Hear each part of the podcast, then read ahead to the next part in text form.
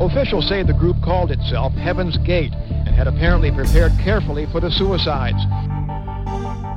Last chance to evacuate planet Earth before it is recycled. I think it's a privilege to call yourself a Scientologist, and it's something that you have to earn.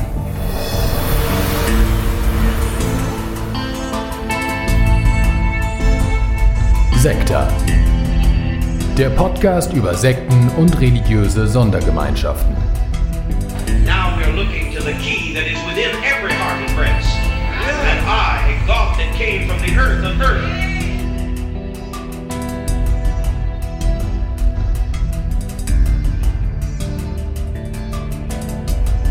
Gott fiat lux. Gott fiat lux. Israel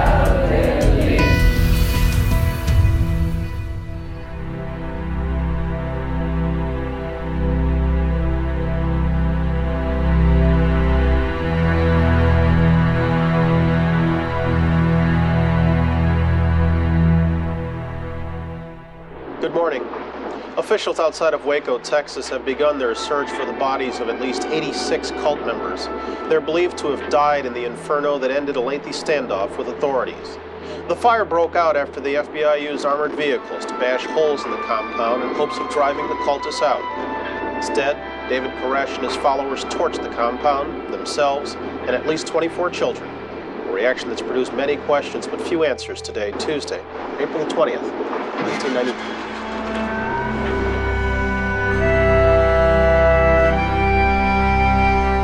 Ich kann unseren Schrecken gar nicht beschreiben, als wir die Flammen sahen. Mein Gott, die bringen sich alle um.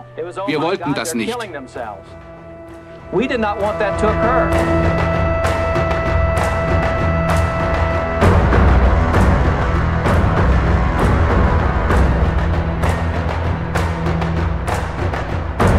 Am 19. April 1993 schaffen es Berichte über eine Tragödie in Waco, Texas, weltweit in die Schlagzeilen. Dutzende Menschen sterben, als in einem Gebäudekomplex ein Feuer ausbricht. Auf dem Gelände hatten sich Gläubige der Branch Davidians verschanzt, einer kleinen Splittergruppe adventistischer Christen. Sie lebten dort seit 51 Tagen unter ihrem Anführer David Koresh in Isolation, belagert von Beamten des FBI. Als die Beamten sich zur Stürmung entscheiden, kommt es zur Katastrophe.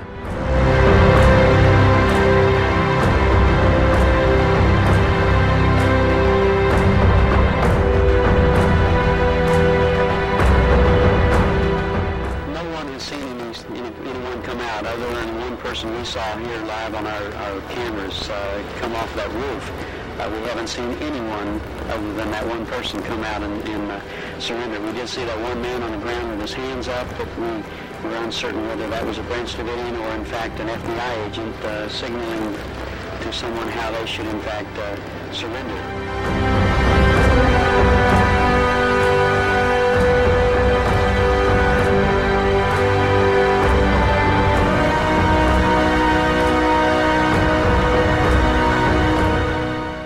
Die Geschichte der Branch Davidians wirft viele Fragen auf.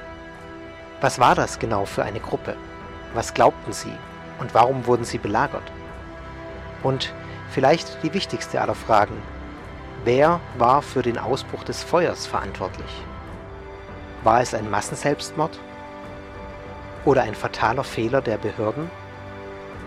Diesen Fragen und noch viel mehr gehen wir in dieser Folge von Sekta nach.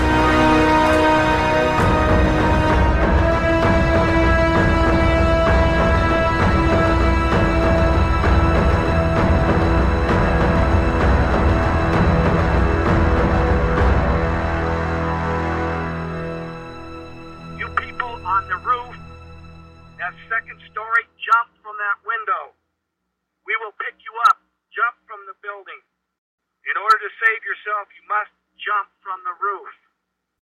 Und damit herzlich willkommen zu einer neuen Folge von Sekta, dem Podcast über sogenannte Sekten und neue religiöse Bewegungen. Und ich freue mich, euch heute wieder mit einer Folge begrüßen zu dürfen, die auch schon eigentlich von Beginn an, seit ich Sekta mache, auf meiner To-Do-Liste steht.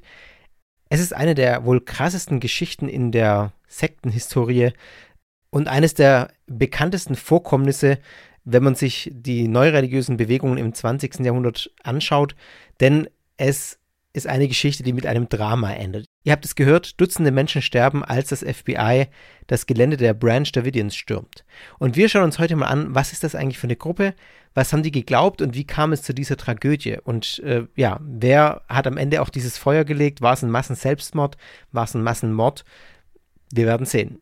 Da nehme ich euch jetzt mit auf diese Reise zu den Branch Davidians. Ich möchte euch jetzt nicht viel Spaß wünschen angesichts dieser tragischen Geschichte, aber ich hoffe, ihr findet das Ganze so interessant, wie ich es bei der Vorbereitung gefunden habe.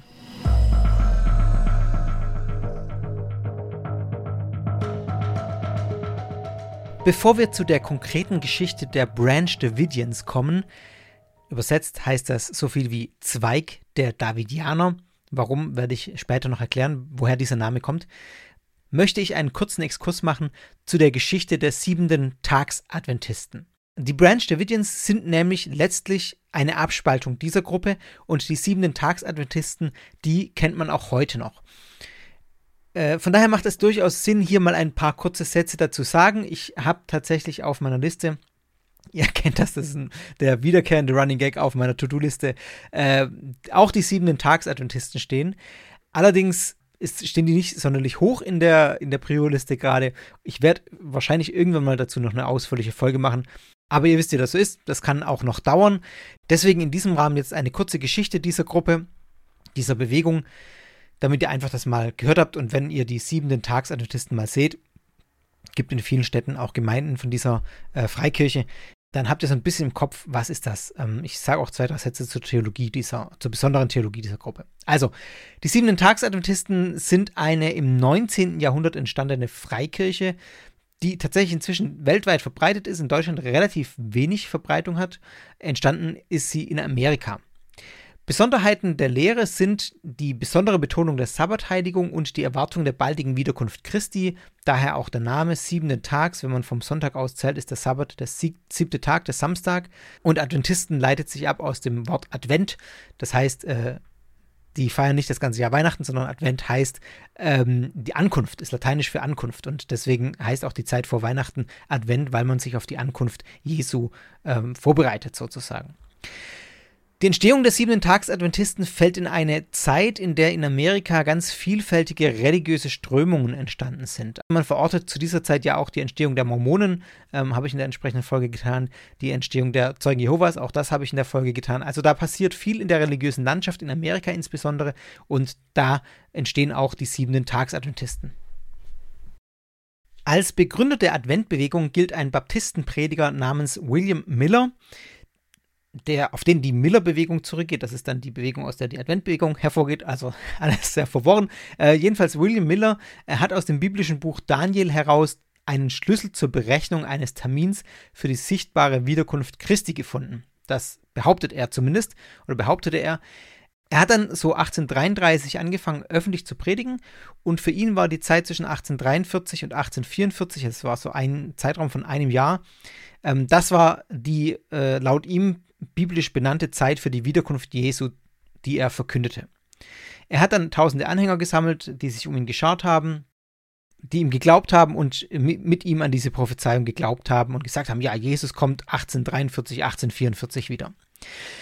Ihr ahnt es, äh, wie so oft äh, hier bei Sekta, wir hatten, ich weiß nicht, wie viele Gruppen schon, in denen irgendwas in der Form hervorgesagt wurde, äh, vorausgesagt wurde. Jesus kam 1843, 1844 nicht wieder auf die Erde. Also hat sich Miller korrigiert. Er sagte dann, dass Jesus am 22. Oktober 1844 wiederkommen werde. Also später in dem Jahr, in dem es anfangs nicht passiert ist. Also es gab ein konkret, ich glaube, es war irgendwann im Februar 1844 dieser erste Zeitraum zu Ende. Ja, das halbe Jahr haben dann viele noch gewartet mit Miller zusammen, aber auch im äh, Oktober ist nichts passiert und dann ist diese Bewegung mehr oder weniger zersplittert. Es gab dann mehrere Splittergruppen und eine dieser Gruppen hat sich um den Farmer Hiram Edson gebildet.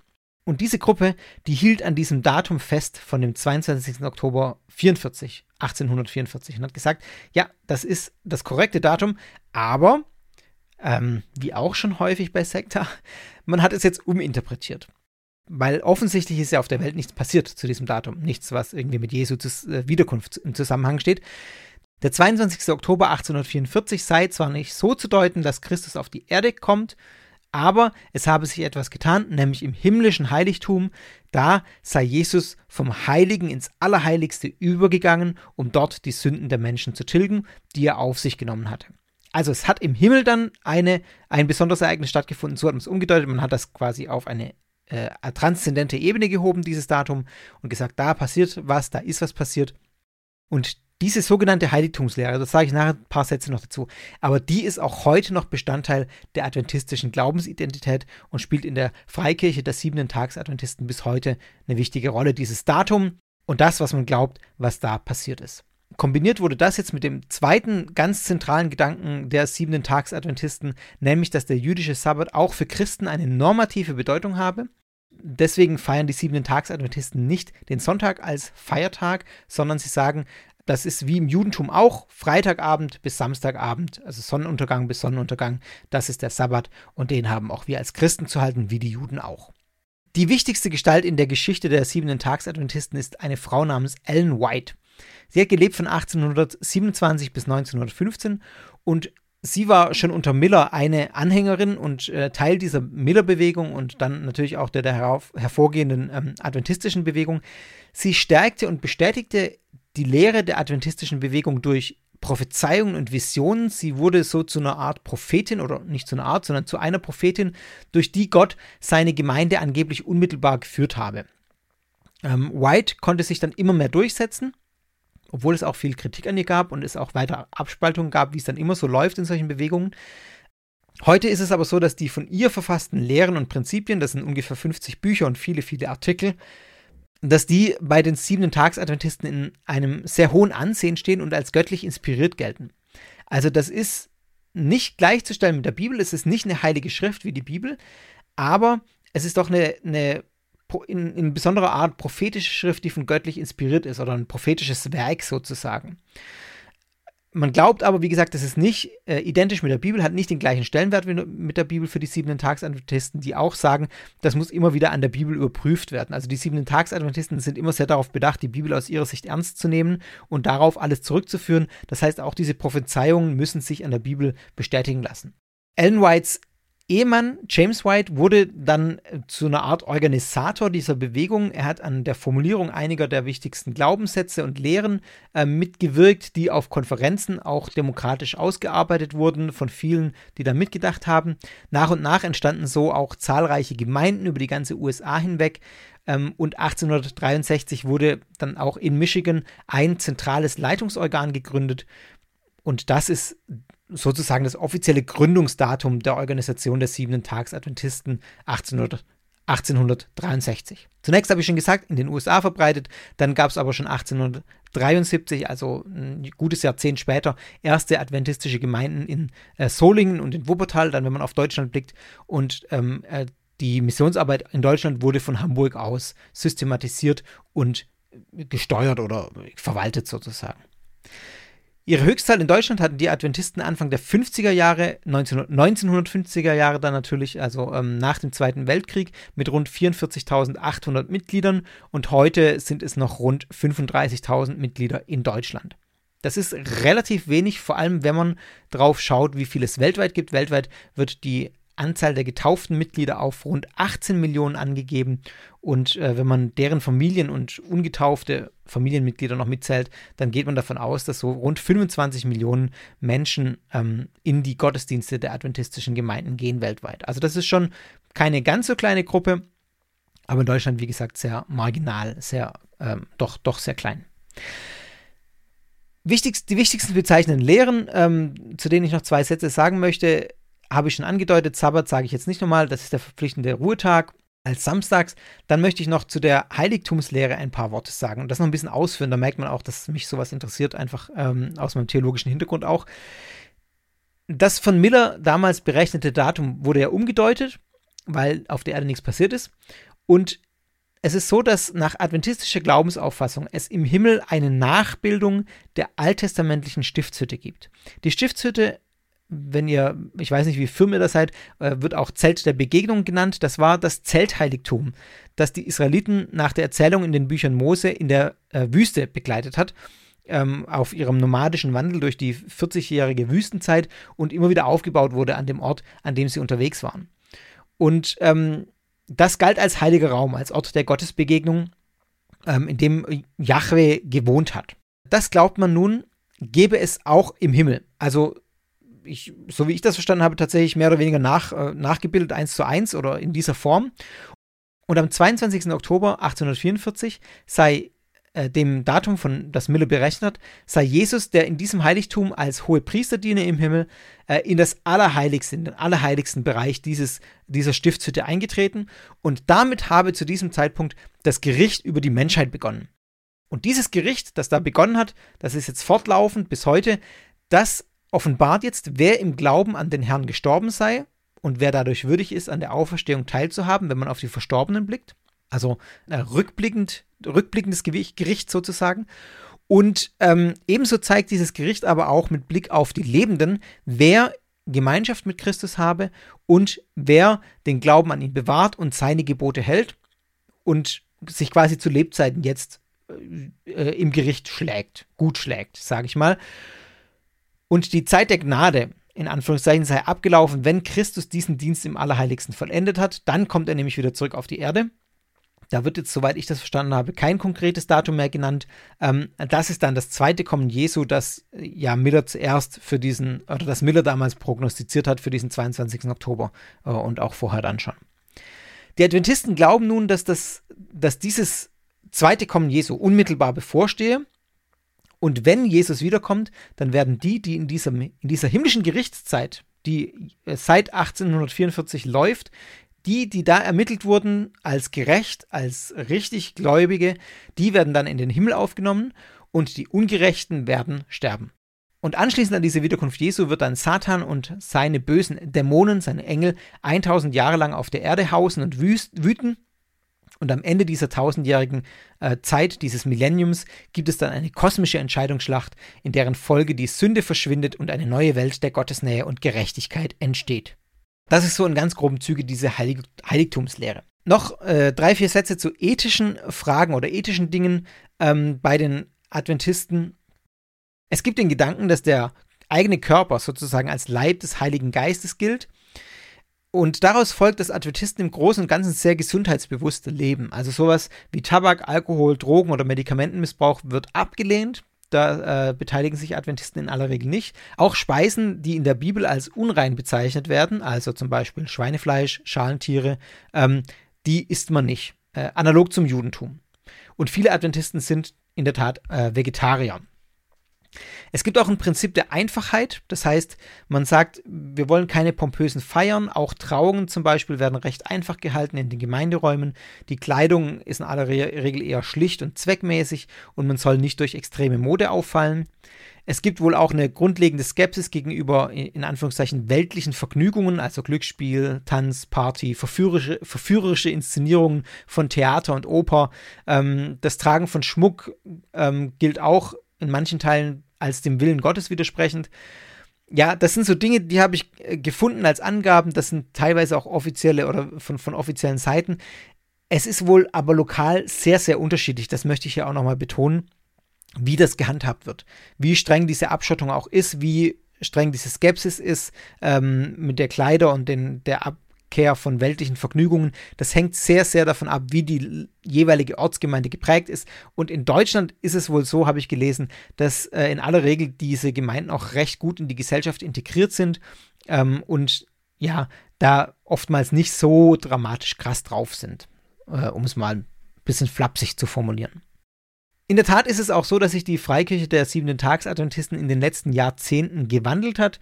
Anfangs hat man noch eine sehr stark exklusivistische Sicht vertreten. Man ähm, hat äh, seine Sicht als die einzig wahre Sicht, richtige Sicht vertreten. Inzwischen wird es vielmals offener gehandhabt.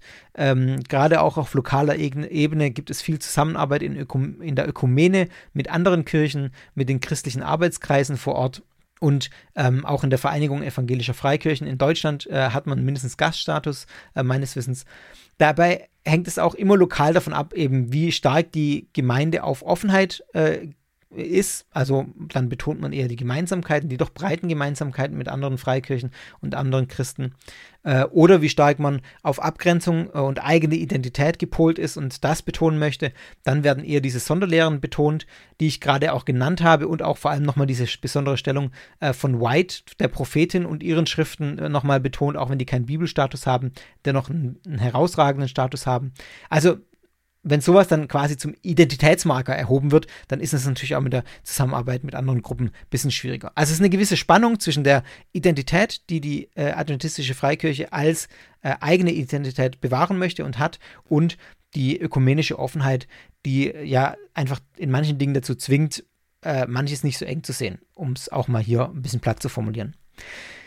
Wichtig, wichtig zu sagen ist, dass es auch radikalere Splittergruppen und radikalere Gemeinden gibt, die sich dann auch Adventisten nennen, aber die noch deutlich exklusivistischer unterwegs sind und die noch deutlich ähm, ja, stärker eben diese, diese Abgrenzung von anderen betonen und betonen, dass sie auf dem richtigen Weg sind. Auch hier nicht alles in einen Topf werfen.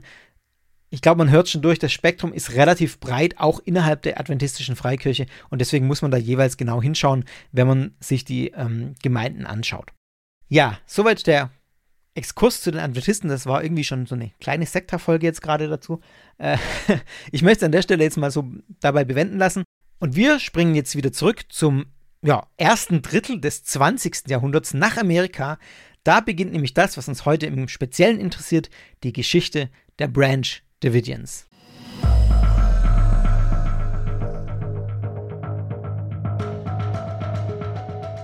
Wir befinden uns also bei den Adventisten in Amerika, die ich gerade so grob gezeichnet habe, aber vor rund 100 Jahren, 1929.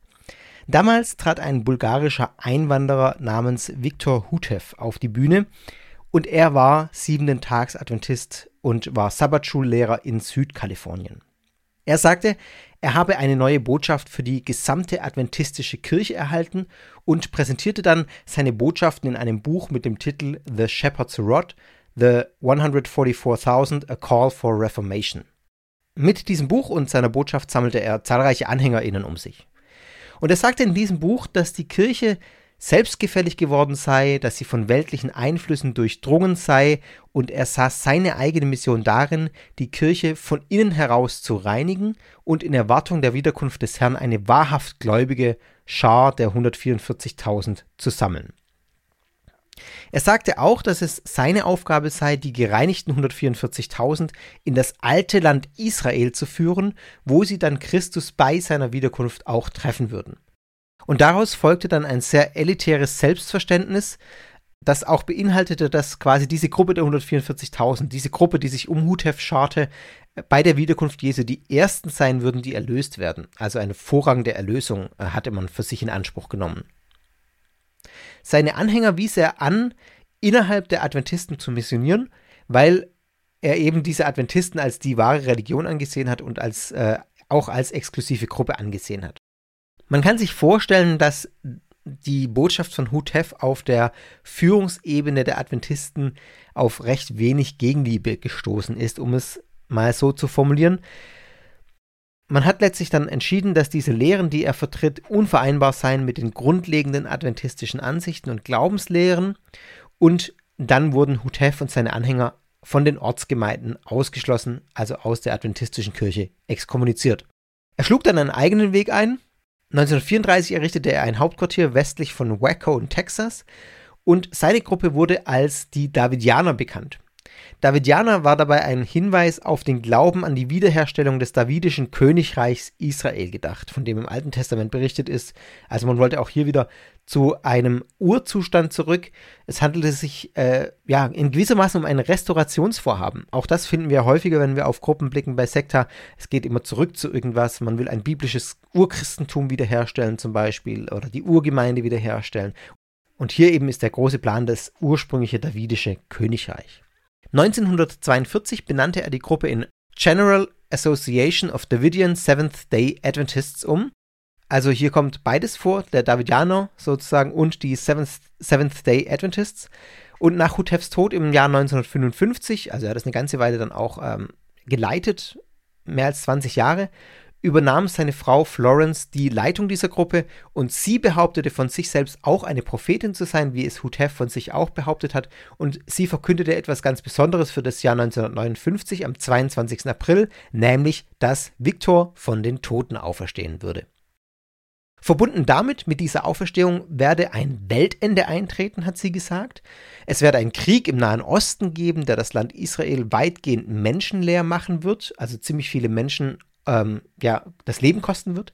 Gleichzeitig würde die Kirche der siebenten Tags-Adventisten zu dieser Zeit gesäubert werden, was anscheinend, so wie ich das verstehe, tatsächlich ein buchstäbliches Abschlachten derer bedeutet hat, die, die ihrem Glauben nicht treu waren. Also da wurde, würde sozusagen nochmal ähm, geschaut, wer, wer ist denn bei den Adventisten wirklich äh, gläubig. Und alle, die dann übrig bleiben, einschließlich der davidischen siebenten Tags-Adventisten, also der Gruppe, die Florence Hutef selber anführt, würden von Gott berufen werden, das Land Israel zu besiedeln. Also man hat sich vorgestellt, man siedelt da tatsächlich über und das neue davidische Königreich würde dann dort errichtet werden.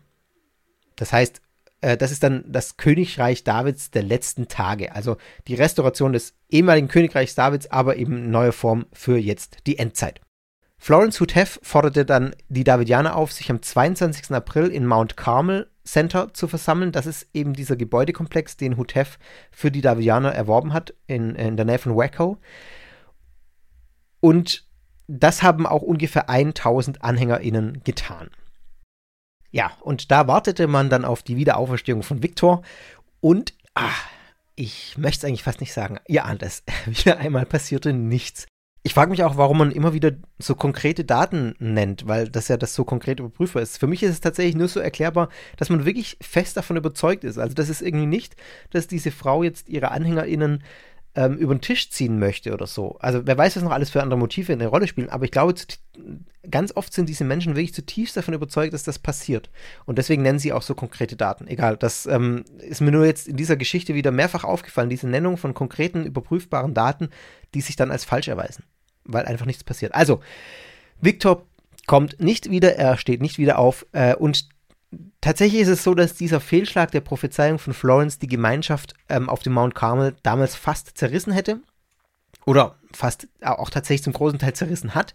Es blieben aber einige dort, die dann ähm, ja bei ihr bleiben und diejenigen, die blieben, die ähm, taten dann, was man sonst noch tut, wenn man, wenn so eine Prophezeiung äh, nicht eintritt. Wir hatten schon Variante 1 in dieser Erzählung, auch in der Geschichte, nämlich die Umdeutung auf eine geistliche Ebene bei der Geschichte der adventistischen Kirche, dass dann eben auf, auf einer transzendenten Ebene was passiert, was man nicht nachprüfen kann, was man nicht sieht. Äh, die Gruppe hier wählte Variante 2, nämlich, äh, auch das haben wir schon häufiger gehabt, man suchte nach Gründen. Warum ist denn diese Prophezeiung nicht eingetreten? Warum ist Viktor nicht auferstanden? Und warum ist das Weltende nicht eingetreten? Und man fand diesen Grund jetzt darin, dass man gesagt hat, es war ein Fehler, dass wir damals die Mission nur auf die adventistische Kirche beschränkt haben. Ihr erinnert euch, Victor Hutef hat nur unter Adventisten missioniert, weil er die als die exklusive Gruppe auch gesehen hat auf dem richtigen Weg und innerhalb der adventistischen Kirche missionieren wollte. Und jetzt hat man gesagt, man müsse diese Beschränkung aufheben man müsse diese Mission öffnen. Das war der Fehler ähm, und deswegen ist das die Endzeit noch nicht gekommen, damit man eben noch mehr Zeit hat, auf alle protestantischen Kirchen ähm, zu missionieren und eben noch mehr äh, für diese Endzeit zusammen und zu gewinnen, mehr Rechtgläubige. Es fanden dann auch noch weitere Abspaltungen statt, wie es dann auch so ist, sowas zerbricht, dann bilden sich äh, neue Führungsfiguren heraus. Und eine dieser Führungsfiguren war ein Mann namens Benjamin Roden, und er hat jetzt diese Gruppe gegründet als Abspaltung der äh, Davidianer, die ich gerade ausgeführt habe, die für uns entscheidend ist, nämlich die Branch Davidians. Und dieser Gruppe gelang es letztlich unter der Führung von Benjamin Roden, sich auf Mount Carmel zu behaupten. Das waren also die, die dann letztlich auf Mount Carmel blieben, die dieses Hauptquartier weiter besetzt haben oder weiter für sich ähm, beansprucht haben. Und alle anderen haben diesen Standort dann verlassen und haben sich zerstreut äh, in den USA. Der Namenszusatz Branch, das ist eine Anspielung auf den gesalbten Zweig oder den Spross, wie es bei Luther auch übersetzt wird, der in Sacharja 3, Vers 8 und Sacharja 6, Vers 12, also im Alten Testament erwähnt wird.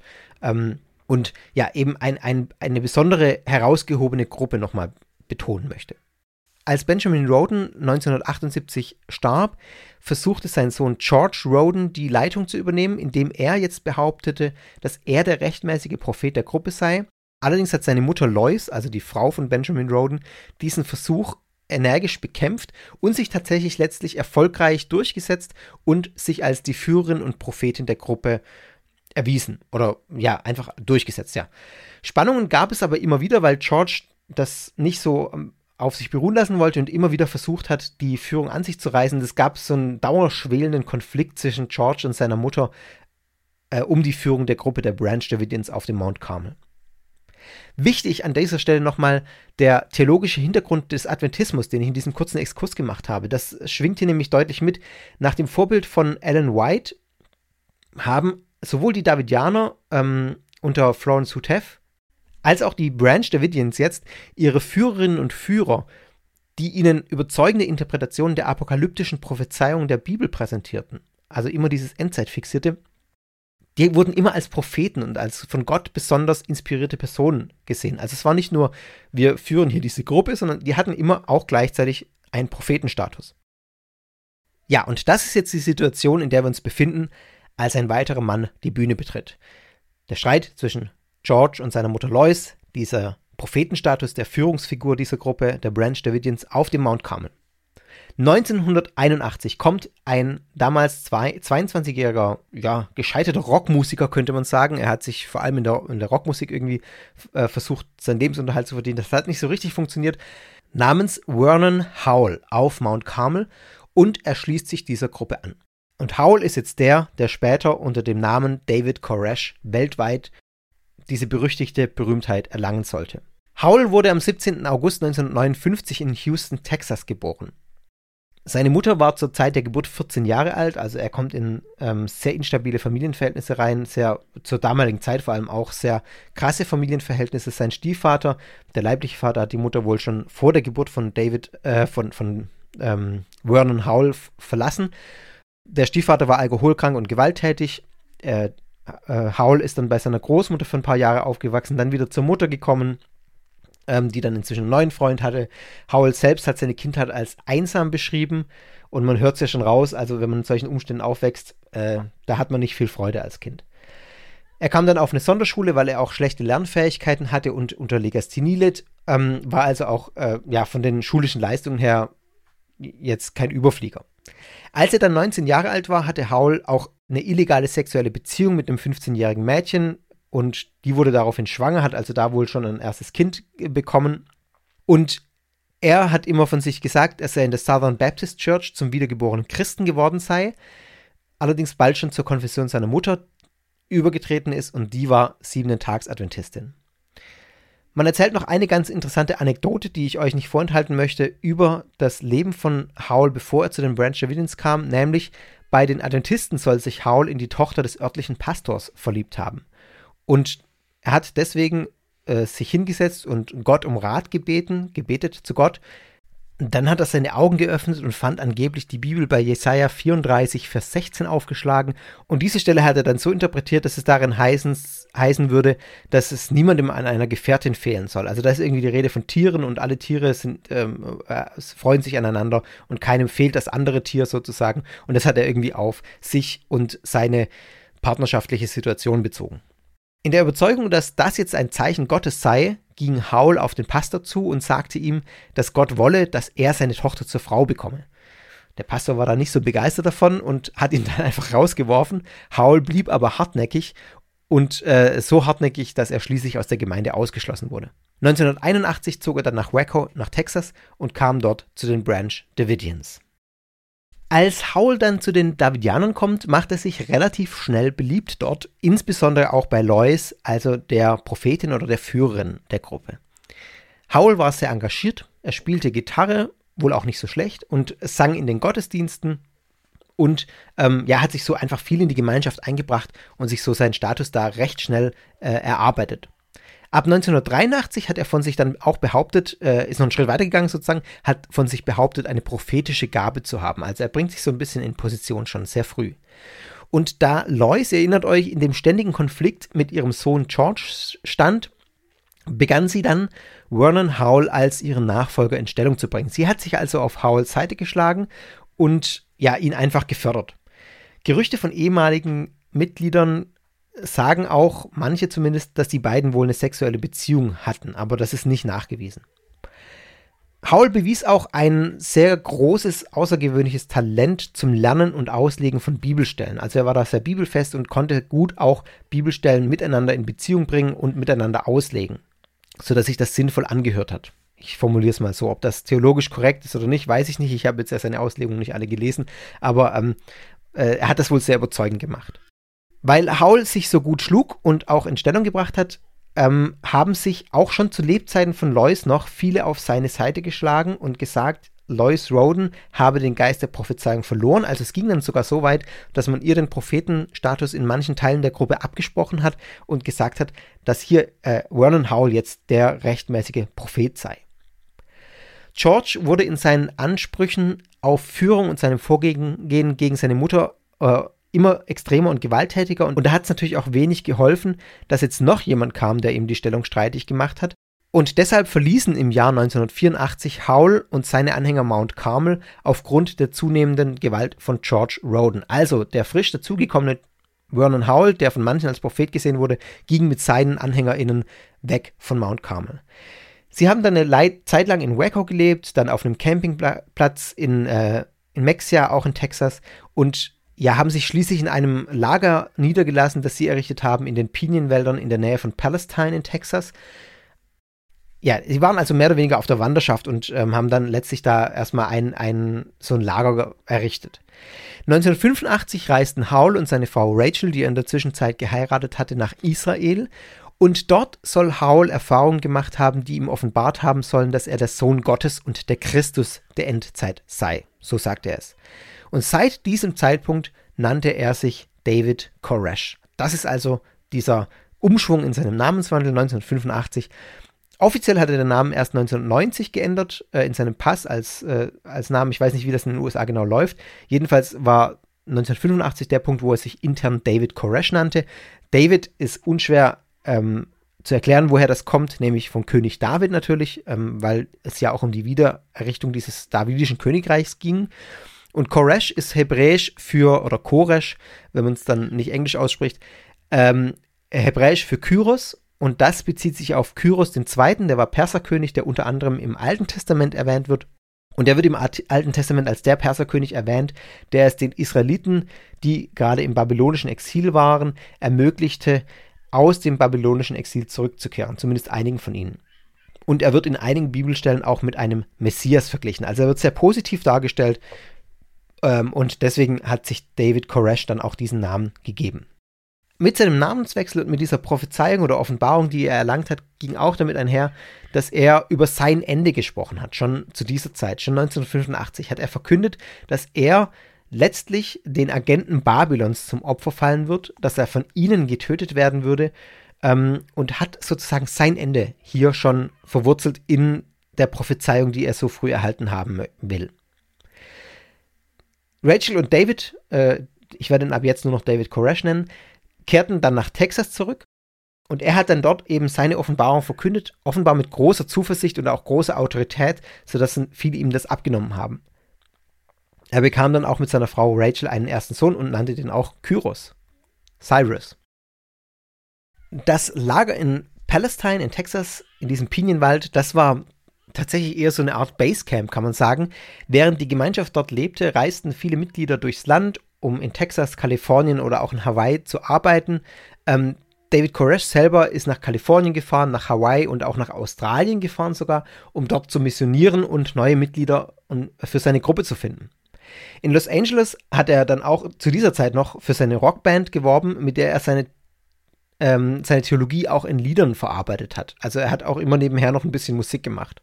1986 offenbarte Koresh seinen Anhängern und Anhängerinnen, dass Gott wollte, dass er sich weitere Frauen nahm, mit denen er Kinder zeugte, die beim kommenden jüngsten Gericht eine Schlüsselrolle spielen würde. Ihr ahnt schon, wohin die Reise geht. In Texas war damals das Alter von 14 Jahren das Alter, in dem ein Mädchen mit elterlicher Zustimmung heiraten durfte. Und ähm, Es war tatsächlich so, dass Chorus erste außereheliche Frau 14 Jahre alt war. Es gab da noch viele weitere und die zweite, äh, wenn ich das richtig gelesen habe, die Schwester seiner Frau, seiner ersten Frau Rachel, die war zwölf Jahre alt, als er zum ersten Mal Geschlechtsverkehr mit ihr hatte. So wird es zumindest berichtet. Also, was jetzt hier passiert, ist schon einigermaßen krass. Ähm, Koresh beansprucht für sich den Status als Prophet. Dann sagt er, ich brauche noch mehr Frauen. Ähm, ich brauche Kind, muss, mit denen ich Kinder zeugen kann, damit ich viele Nachkommen habe, weil die in einer in der Apokalypse eine Schlüsselrolle spielen werden. Gleichzeitig verordnet er den anderen Männern in dieser Gruppe einen Zölibat auf. Also er ist der Einzige, der Sex haben darf in dieser Gruppe sozusagen und auch mit möglichst vielen Frauen. Und dann nicht nur das, also es wird hier nicht, geht hier nicht nur um Polygynie. Ähm, das wäre äh, ja in, in der Form, wie ich es gerade geschildert habe, dra dramatisch oder, oder krass genug, finde ich. Aber ihr habt es an den Altersangaben gehört. Es geht um Minderjährige. Es geht um Kinder. Und es ist tatsächlich so, dass, ähm, ja, dass David Koresh zu Last gelegt wird. Ich glaube, es gab nie ein ordnungsgemäßes Verfahren deswegen. Aber es ist wohl sehr deutlich, dass er ähm, Kinder sexuell missbraucht hat. Ich glaube, anders kann man es nicht sagen in diesen Kontexten, ähm, in dem, wie ich es gerade geschildert habe. Also, ähm, das rückt ihn schon in ein bestimmtes Licht. 1987 kam es dann zu einer, ich sag mal, sehr merkwürdigen Sache, ähm, nämlich folgendes, dass George Roden, ihr erinnert euch, das war der, der immer noch auf Mount Carmel war. Ich glaube, er hatte nicht mehr sonderlich viele Leute um ihn herum da. Äh, er grub den Sarg einer Frau aus, die auf dem Friedhof von Mount Carmel begraben war. Und George Roden hat jetzt Koresh zu einem Wettstreit herausgefordert, äh, um einen Wettstreit im, um den Heiligen Geist sozusagen um zu sehen, wer von den beiden die Frau von den Toten auferwecken könnte. Äh, also schon eine ziemlich strange Sache. Die beiden äh, sollten sich nach dem Willen von George Roden verabreden auf dem Mount Carmel und mal hier ein paar ähm, Gebete sprechen und dann gucken, wer, welch, Gott, welches der beiden Gebete Gott erhört. Erinnert tatsächlich an eine alttestamentliche Geschichte von Elia, auch auf dem Mount Carmel. Der Ort heißt nicht umsonst so, sage ich aber nachher noch was dazu ähm, wo Elia gegen die Baalspropheten um ein Feuer bittet und dann Gott das Feuer zugunsten Elias schenkt, schenkt und sein, ähm, sein Opfer verbrennt und äh, Elias sich sozusagen in diesem Wettstreit gegen die Baalspropheten durchsetzt. Das klingt hier deutlich mit und wird nachher auch nochmal eine Rolle spielen. Anyway, Korish hat äh, dieses Angebot, sage ich mal, diese Aufforderung von äh, George Roden abgelehnt und hat dann die Exhumierung dieser Person, dieser Frau, dem Sheriff gemeldet das Sheriff's Department hat sich allerdings geweigert, zu Mount Carmel zu fahren, weil es keinen Beweis für diese Exhumierung gab. Dann war es so, dass Koresh und einige Männer aus der Gruppe um Koresh Waffen gekauft haben zum Schutz von sich selbst und dann zum Mount Carmel gegangen sind, um dort zu versuchen, die Leiche zu fotografieren, ähm, um eben Beweise zu liefern, dass es diese Exhumierung gab, aber ohne dass sie von Roden entdeckt werden. Das hat nicht funktioniert. Roden hat sie entdeckt und dann tatsächlich auch das Feuer auf sie eröffnet und Korish hat zurückgeschossen und äh, es kam da zu einem Feuergefecht und dann kam der Sheriff und Korish und seine Männer wurden verhaftet. Es kam dann auch zum Prozess. Äh, dieser Prozess führte letztlich aber zum Freispruch. Die Anklage lautete versuchter Mord. Man ging also offenbar davon aus, dass Koresh und seine Anhänger, ähm, die auf dieses Gelände eingedrungen sind, äh, den George Roden töten wollten. Das konnte man ihnen aber nicht nachweisen und es kam zum Freispruch. George Roden wiederum, der wurde ins Gefängnis gesteckt, weil er während des Prozesses Drohbriefe an den Richter geschrieben hatte. Die Branch Davidians haben dann eine einstweilige Verfügung erlassen, die es Roden tatsächlich verbot, das Grundstück des Mount Carmel zu betreten. Das hat auch geklappt, weil er offenbar ja als sehr gewalttätig bekannt war. Und so kam es dann, dass die Branch Davidians wieder nach Mount Carmel zurückgekehrt sind von diesem ähm, Pinienwald in äh, Palestine und da dann auch wieder ihr Quartier bezogen haben. In einem der Häuser äh, auf Mount Carmel, das ist ein Gebäudekomplex mit so mehreren Holzhäusern und äh, einfach kein so ganz kleines Gelände. In einem der Häuser fanden sie auch Geräte zur Herstellung von Methamphetamin, die Koresh dem Sheriff dann auch übergab oder gezeigt hat. Also offenbar war es so, dass George Roden auf diesem Gelände auch Drogen produziert hat. Die Polygynie von David Koresh nahm dann immer weitere und obskurere Züge an, Ah, ich lese jetzt hier, habe ich gerade eben falsch gesagt. Im Jahr 1989 hat er erst dann verkündet, dass quasi alle Frauen in der Gemeinschaft seine Ehefrauen seien und alle anderen Männer außer ihm selbst zur libertär leben sollten. Das war also noch nicht vier, äh, 85 so, sondern oder 86, sondern erst 89, bisschen später. Also er hat den Männern noch ein bisschen äh, Zeit gegeben. Entsprechend bekam er dann auch immer mehr Nachwuchs und immer mehr Kinder. Anfang der 1990er Jahre lebten rund 130 Davidianer auf Mount Carmel in diesem Gebäudekomplex. Und jetzt kommen wir langsam in diese Zeit, ähm, die auch relevant wird, die zu den tragischen Ereignissen äh, 1993 führen wird. Ein Mann namens Mark Bro und seine Frau Elizabeth ähm, hatten irgendwann genug. Also es ist offensichtlich so, dass wenn sich solche Strukturen in so einer Gruppe entwickeln, wie ich sie gerade auch geschildert habe, dann gibt es immer auch Leute, die da aussteigen. Und äh, bei Mark Bro und seiner Frau Elizabeth war das eben so. Sie haben diese Gruppe verlassen und sind nach Australien zurückgegangen, soweit ich weiß. Äh, waren das Australier ursprünglich, die dann nach Mount Carmel gekommen sind. Und Bro arbeitete von dort aus, also von Australien aus, daran, die Branch Davidians ähm, die auch in Ab Australien Ableger hatten. Das sollte ich vielleicht noch sagen. Also die hatten nicht nur ihr Zentrum in Mount Carmel, sondern die hatten auch an anderen Orten ähm, Gruppen, kleinere Gruppen, die David Koresh als Propheten verehrt haben. Unter anderem auch in Australien ein Ableger. Und Bro und seine Frau haben jetzt angefangen, gegen Koresh zu arbeiten und ähm, andere davon zu überzeugen, dass Koreshs Lehren falsch waren. Man kann also sagen, die beiden, das Ehepaar, wurde zu Aktivisten gegen die Branch Davidians um David Koresh und tatsächlich haben die auch amerikanische Behörden und Medien kontaktiert, in Texas auch äh, und in Australien, um über Koresh Aktivitäten aufzuklären und auch diese Vorwürfe geäußert gegenüber ähm, äh, den Behörden und den Medien, dass es eben sowas wie sexuellen Missbrauch gab. Um diese Zeit stieg David Koresh auch in den Waffenhandel ein. David Koresh und einige seiner Männer kauften und verkauften äh, immer mehr Waffen und entsprechende Utensilien und Zubehör auf Waffenmessen. Aus zwei Gründen. Zum einen zur Finanzierung der Gemeinschaft, man machte damit ganz gut Geld.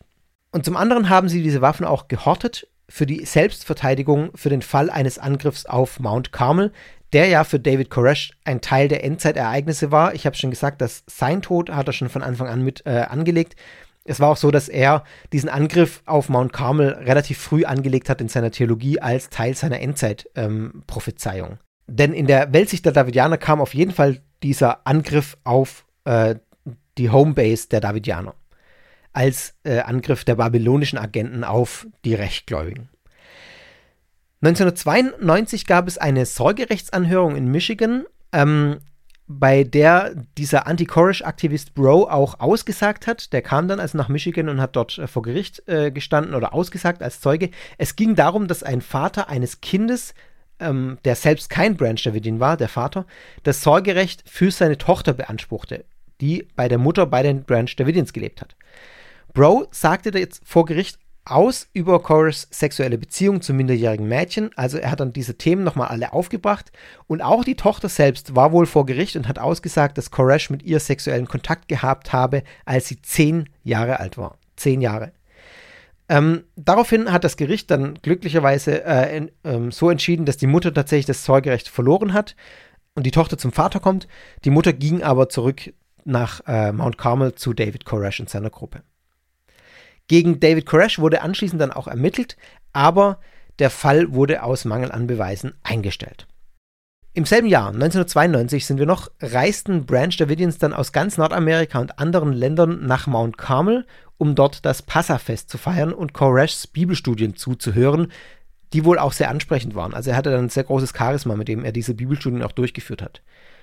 Der Anti-Koresh-Aktivist Bro und andere ehemalige Branch Davidians, also es gab natürlich auch immer noch andere, die da auch gegangen sind im Laufe der Zeit, haben zu dieser Zeit die Befürchtung geäußert, gegenüber dem Sheriff auch oder den lokalen Behörden, dass die Branch Davidians während dieser Passawoche 1992 einen Gruppenselbstmord begehen würden.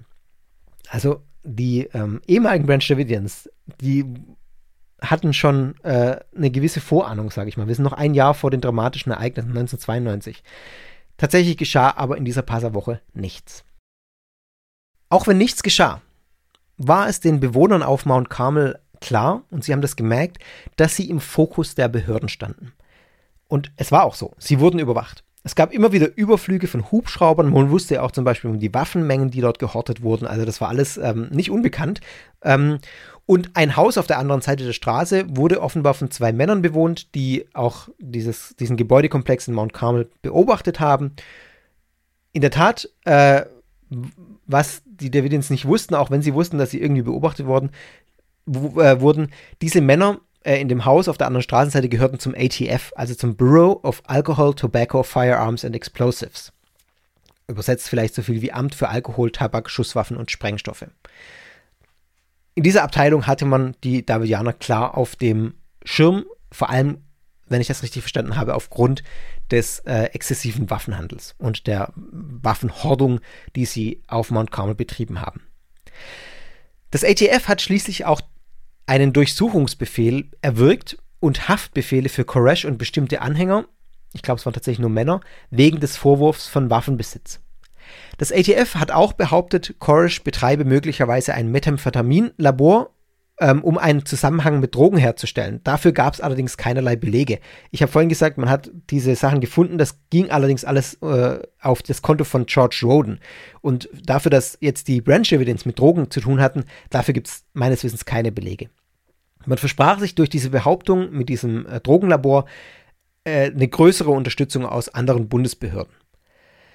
Das ATF hat jetzt versucht, den Durchsuchungsbefehl an einem Sonntagmorgen am 28. Februar 1993 zu vollstrecken.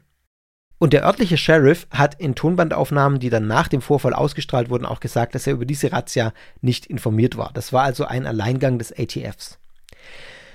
Die Davidianer waren hingegen offenbar informiert, die hatten wohl irgendwie Inside-Infos äh, und die wussten, dass da was kommt. Und anscheinend, so habe ich es gelesen, war das dem einsatzleitenden ATF-Beamten auch bekannt. Also der wiederum wusste, dass die Davidianer wussten, dass sie jetzt da gleich reinkommen. Dennoch, und das ist ein äh, nicht zu unterschätzender Fehler, glaube ich, zumindest meine Einschätzung und auch die von anderen Beobachtern, dennoch hat er die Durchführung dieser Razzia angeordnet, obwohl das hochgefährlich war. Man wusste ja um die schweren Waffen, man wusste ja, dass das irgendwie schwer bewaffnete Leute sind. Und der Plan, den man ursprünglich hatte, war eigentlich davon abhängig, dass die Davidianer mit der Razzia überrascht werden und eben verhindert werden, dass sie sich rechtzeitig bewaffnen können. Wenn die es aber wissen, dass da was kommt, dann funktioniert das natürlich nicht. In der Tat ist es so, dass man auch beim ATF äh, wohl vermutet hat, dass das ähm, eine gefährlichere Sache ist denn man hat sich vor dieser Razzia die Blutgruppe auf den Arm und oder den Hals schreiben lassen, ähm, wie man es wohl im Militär auch macht, um im Falle einer Verletzung eine schnelle Bluttransfusion zu ermöglichen. Und das macht man normalerweise nicht. Also da war irgendwie schon klar, dass äh, das nicht so eine ungefährliche Sache ist. In der Tat war es so, dass Überlebende oder äh, ja, später Überlebende dieses ganzen, diese ganzen Geschichte, die ich jetzt erzähle, äh, dann auch berichtet haben, dass Koresh sich zu dieser Zeit auf diese Razzia vorbereitet hat. Er hat ausgewählten männlichen Anhängern befohlen, sich zu bewaffnen und Verteidigungspositionen einzunehmen und die Frauen und Kinder wurden angewiesen, in ihren Zimmern in Deckung zu gehen und Koresh sagte ihnen, dass er versuchen würde, mit den Agenten zu sprechen und dass das weitere Vorgehen von den Absichten der Agenten abhängen würde. Und in der Tat ist es so, dass dieser 28. Februar 1993 nicht schön endete. Man kann sagen, auch in einem kleinen Massaker endete. Das ATF hat etwa zwei Stunden lang versucht, in dieses Gelände einzudringen.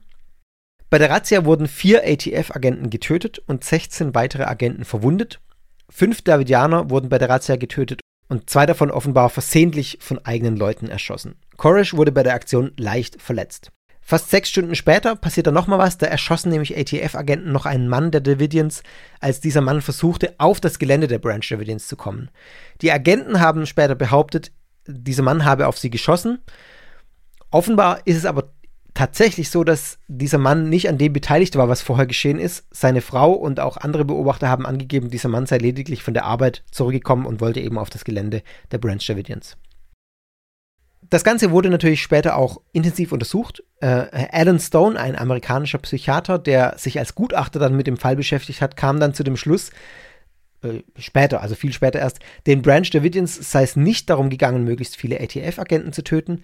Ähm, er hat die Gläubigen als verzweifelte religiöse Fanatiker beschrieben, die ein apokalyptisches Ende erwarteten, indem sie dazu bestimmt waren, bei der Verteidigung ihres heiligen Bodens zu sterben und dazu bestimmt waren, Erlösung zu erlangen.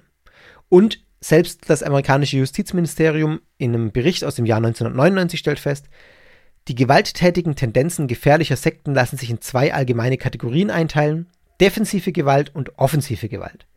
Defensive Gewalt wird von Sekten eingesetzt, um ein Gelände oder eine Enklave zu verteidigen, die speziell geschaffen wurde, um den Kontakt mit der dominanten Kultur weitgehend zu unterbinden. Der Zusammenstoß im Branch Davidian-Komplex in Waco, Texas 1993 ist ein Beispiel für solche defensive Gewalt.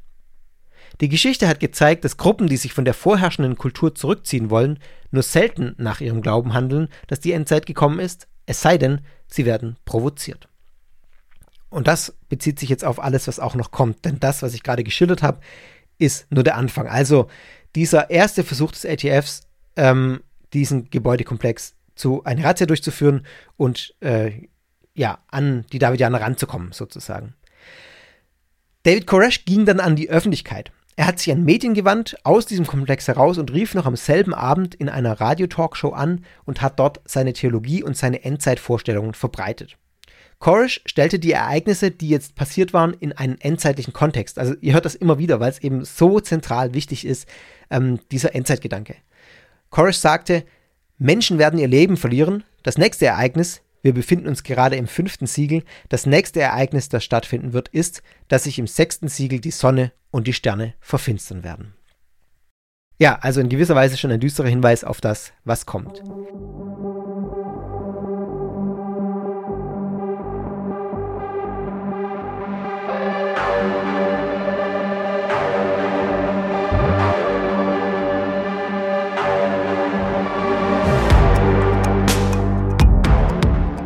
Am 1. März, also am Tag danach, hat das FBI dann tatsächlich die Kontrolle über den Fall am Mount Carmel übernommen. Am 2. März wurden sowohl im Radiosender KRLD als auch der, im Christian Broadcasting Network eine aufgezeichnete Erklärung von Koresh abgespielt, in der Koresh die wichtigsten Punkte seiner apokalyptischen Theologie dargelegt hat. Der Inhalt dieser Botschaft, die da ausgestrahlt wurde, war, dass die ATF-Razzia Kors Glauben bestätigt habe, dass die Davidianer unmittelbar vor anderen endzeitlichen Ereignissen angegriffen und getötet werden würden. Und das, was in Mount Carmel passiert, ist also in der Deutung von Koresh nicht nur notwendig, sondern es ist zugleich nur der Anfang der endzeitlichen Ereignisse. Sein Anliegen war es in dieser Botschaft, seine Offenbarung so weit wie möglich zu verbreiten, damit die Menschen die Möglichkeit haben, Buße zu tun, so sagt er selber, und von dem endzeitlichen Gemetzel verschont zu werden. Also, wenn man ihm das glaubt, sozusagen seiner Ansicht nach, gab es die Möglichkeit zur Umkehr und von, diesem, von dieser Endzeit verschont zu werden, die kommt. Menschen, die zu Gott in einem, in Anführungszeichen, demütigen Herzen um Gnade beteten, die würden verschont bleiben, so sagt Koresh, auch wenn sie die sieben Siegel nicht verstehen. Menschen, die allerdings arrogant wären und versuchten, ihn und sein Volk töten zu wollen, also Koresh und sein Volk, die würden bestraft werden.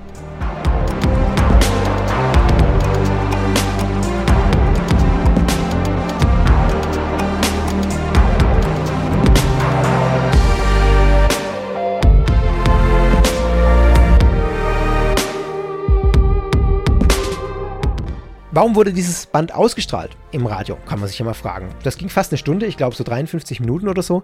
Man kann sich das auch online komplett anhören. Ähm, ich verlinke das in den Show Notes, da gibt es ein Riesenarchiv, äh, Waco-Archiv ähm, der Texanischen Universität. Da kann man sich das anhören. Korish hatte den FBI-Unterhändlern versprochen, dass wenn sein Band vom 2. März in einem nationalen Fernseh- oder Radiosender abgespielt würde, dann würden er und die Davidianer noch am selben Tag herauskommen. Und dann hat man sich gesagt, ja gut, dann kümmern wir uns darum und hat das eben abgespielt, weil es dieses, diese Abmachung gab. Ihr hört jetzt einen Ausschnitt aus diesem Tape. Äh, das Ganze hat eine relativ schlechte Qualität. Ähm, und deswegen äh, möchte ich euch nur einen kurzen Ausschnitt vorspielen. Das ist mir aber schon auch wichtig. Zum einen ähm, gehört es eben zur Geschichte dazu und zum anderen habt ihr Chorus Stimme dann auch mal gehört. Ihr hört hier den Part, wo er über das Agreement spricht ähm, mit den Agenten, dass er eben rauskommen würde, wenn diese Botschaft ausgestrahlt wird.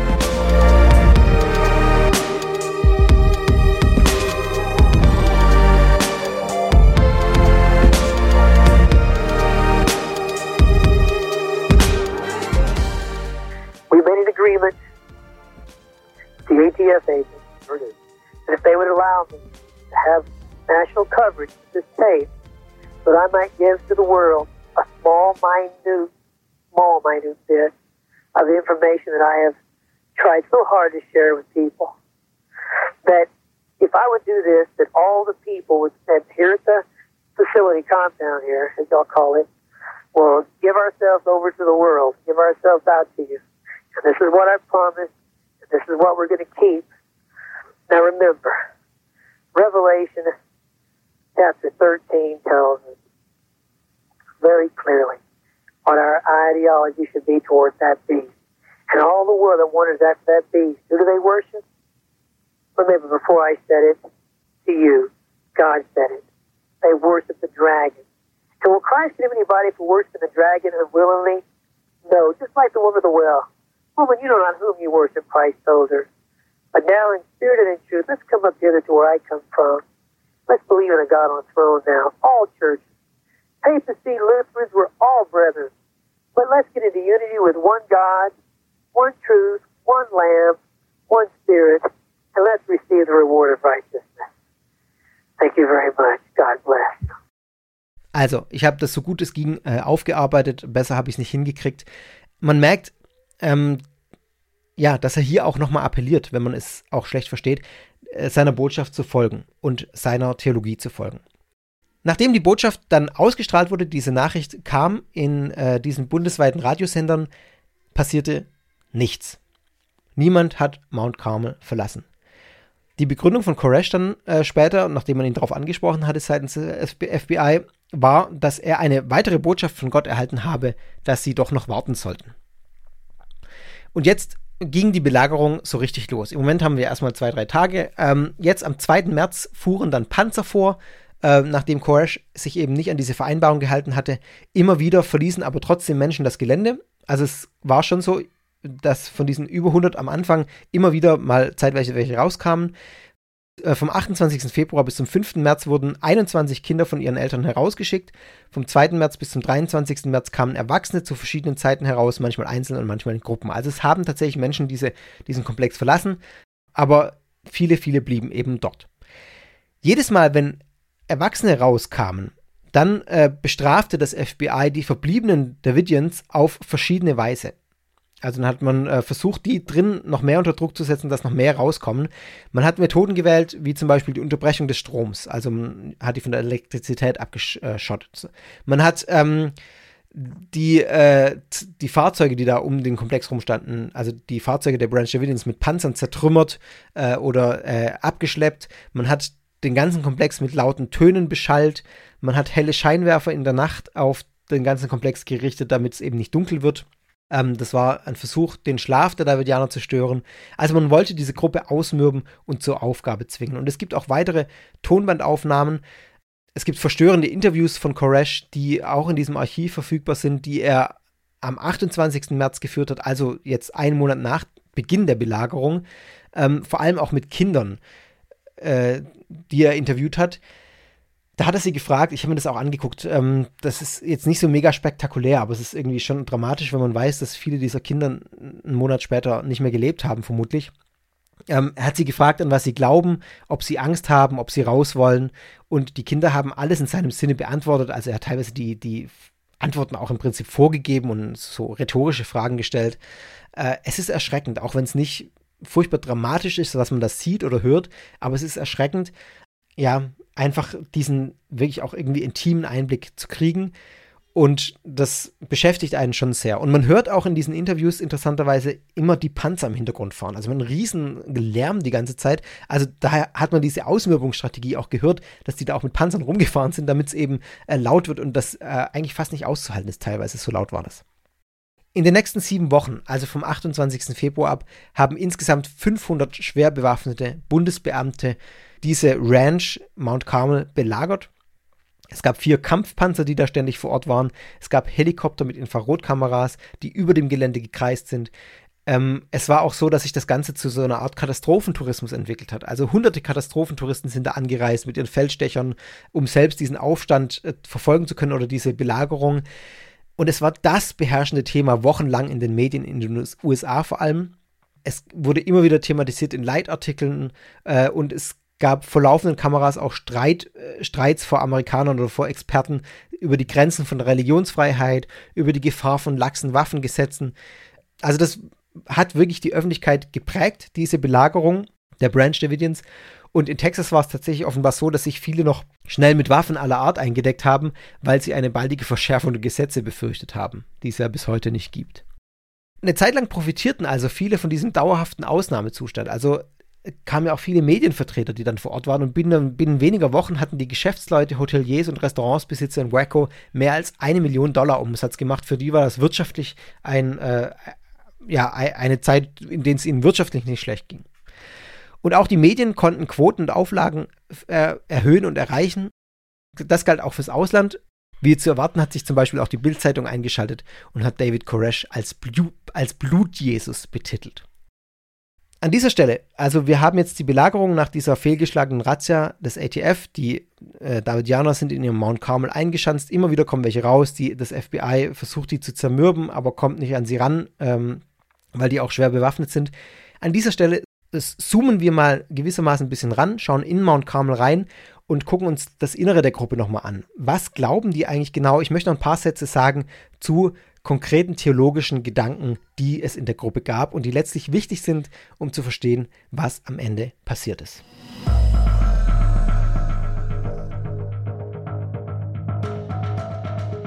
Die Branch Davidians waren eine Gruppe, die sehr viel Wert auf sogenannte, ich sage es immer ungern, aber Anführungszeichen Bibeltreue gelegt hat. Ich sage das ungern, weil Bibeltreue natürlich immer so ein weit dehnbarer Begriff ist äh, und jeder was anderes darunter versteht. Die Bibel und ihre Auslegung spielten eine sehr zentrale Rolle im Glaubensleben. Das kann man vielleicht, äh, so kann man es vielleicht definieren. Äh, in diesem Fall schon unter Ben Roden wurden zwei Gebetszeiten täglich eingeführt, morgens und nachmittags.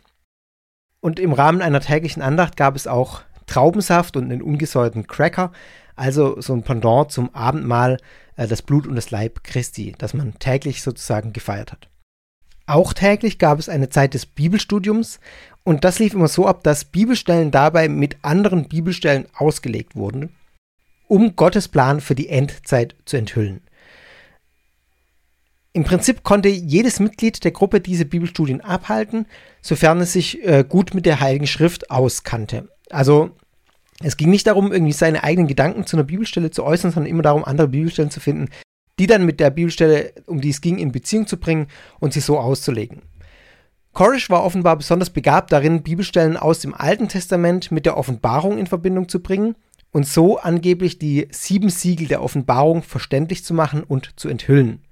Und die Davidianer glaubten, dass Koresh äh, ja eben diesen Prophetenstatus hatte und Zugang zu einer unsichtbaren Quelle der Autorität hatte, die anderen verborgen blieb. Aber auch hier galt, wie bei den adventistischen Prophezeiungen von Ellen White ganz vom Anfang. Die Bibel bleibt letztlich die ultimative Autorität und alles, was Koresh sagte, musste letztlich mit der Bibel abgeleitet werden und sich in der Bibel auch wiederfinden, damit es nachvollziehbar bleibt. Zu den Branch Davidians gehörten sowohl Mitglieder von Familien, die seit den Tagen von Ben und Lois Roden auf dem Mount Carmel gelebt hatten, die also schon lange dort waren. Es gab auch Mitglieder, die erst von David Koresh bekehrt worden waren und dann auf Mount Carmel kamen. Und die Bindung der Mitglieder insgesamt an Koresh wurden, waren sehr intensiv, eben durch seine sexuellen Beziehungen, die ich schon genannt hatte, zu den äh, Frauen und Mädchen. Äh, viele waren auch einfach seine eigenen Kinder, also es war unmittelbare Familie dann dadurch von ihm sozusagen, oder sie waren schwanger von ihm. Äh, und das Zölibat der, der Männer hat das natürlich auch nochmal alles verstärkt, dass er eben die unhinterfragte, einzige autoritäre Führungsfigur war, die das Sagen in dieser Gruppe, Gruppe hatte. Viele der Branch Davidians ähm, darunter, wie ich am Anfang ja ausgeführt habe, auch David Koresh, hatten einen Hintergrund als Siebenten-Tags-Adventisten. Die sind also nicht erst in diese Siebenten-Tags-Adventismus-Gedanken äh, reingekommen, äh, als sie zu den Branch Davidians kamen, sondern waren da vorher schon drin verankert. Liegt ja auch an der Missionsstrategie, die ich ausgeführt hatte. Eine besondere Lehre, die, glaube ich, auch wichtig ist in diesem Kontext der Branch Davidians, ist die Lehre der in Anführungszeichen geschwungenen Garbe. Ich wusste nicht, wie ich es besser übersetzen soll. Äh, Wave Sheaf heißt es im Englischen in diesen Texten und, äh, äh, und Dokumenten der Branch Davidians. Die Davidians haben sich selbst als Teil dieser Wave Sheaf, dieser geschwungenen Garbe verstanden, als Teil der Erstlingsfrüchte. Was es damit auf sich hat, erkläre ich euch jetzt. Ähm, es ist tatsächlich so, äh, den setzen wir noch vorab, die Überlebenden der Branch Davidians be betrachten sich immer noch als solche. Also da sage ich nachher noch was dazu, wie es heute aussieht, aber es gibt immer noch Menschen, die sich als Teil dieser geschwungenen Gabe, die ich gleich ausführen werde, verstehen. Dieses Konzept der Davidians, der geschwungenen Garbe, basiert auf einer biblischen Beschreibung aus Levitikus 23 in den Versen 10 bis 14. Das ist das dritte Buch Mose, Verse, äh, Kapitel 23. Da ist die Rede von der Ernte der größten und reifsten Gerstenhalme im Frühjahr, die zum Passafest ins Heiligtum gebracht wurden. Also die, die besonders herausstehen zu dieser Zeit im Frühjahr und dann zum Passafest ins Heiligtum gebracht werden. Da werden sie von einem Priester vor dem Herrn geschwungen.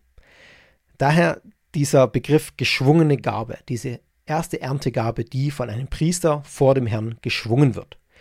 Laut dem Überlebenden Clive Doyle war diese Wave Sheaf, diese, diese geschwungene Gabe in jeder Generation die Gruppe, die als erste Gottesanweisungen anerkannte und Gott gehorchte, manchmal auch unter dem Einsatz ihres Lebens. Also die Gruppe, die im Glauben allen anderen voraus ist.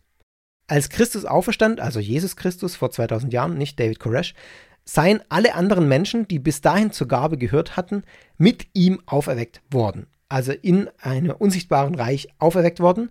So leitet man es aus Matthäus 27, äh, äh Verse 52, 53 ab. Und nach der Theologie der Davidianer waren diese Mitglieder der Gabe, diese allerersten Gabe, äh, geschwungenen Gabe, das waren Märtyrer, die für ihren Gehorsam gegenüber Gott getötet wurden. Sie wurden dem Vater sozusagen als Trophäen des Sieges Christi über den Tod und das Grab hinaus dargebracht. Also es waren keine christlichen Märtyrer, die gab es zur Zeit Auferstehung Jesu äh, in der Form noch nicht, sondern jüdische Märtyrer, die eben für ihren Gehorsam gegenüber Gott getötet wurden.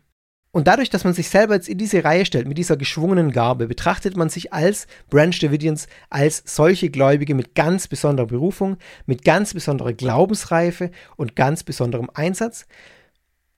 Aber noch mehr allein schon die Theologie der Davidianer vor den Ereignissen, die ich gleich noch schildern werde, zeigt, dass man sich in die Reihe mit Märtyrern gestellt hat, dass man in seiner Theologie sich selber schon als Märtyrer verstanden hat, die aufgrund ihres Gehorsams gegenüber Gott getötet werden würden. Also, das ist deshalb so wichtig, weil dieser Duktus hier angelegt ist. In der Theologie ähm, wird das, was kommen wird, äh, angelegt und das ist schon relativ deutlich, finde ich, an der Stelle. Es wird gleich noch deutlicher. Vorher aber noch zwei Worte zur, zum Selbstverständnis von Koresh. David Koresh lehrte, dass Christus in zwei Formen existiert, sozusagen. Also David Koresh trennt zwischen dem leiblichen Christus, der als Inkarnationen immer wieder auf die Erde zurückkehrt, und zwischen Christus als Geist. Und Christus habe bereits vor seiner Inkarnation als Jesus Christus vor 2000 Jahren mehrere Inkarnationen vollzogen. Und für sich selbst hat in, äh, Koresh jetzt beansprucht, auch eine solche Christus-Inkarnation zu sein, also Inkarnation des Christusgeistes. Er sei jetzt der Christus, der die in der Bibel für die Endzeit prophezeiten Ereignisse erfüllen würde. Er sei der letzte Christus. Und das hat er auch sehr konkret ausformuliert.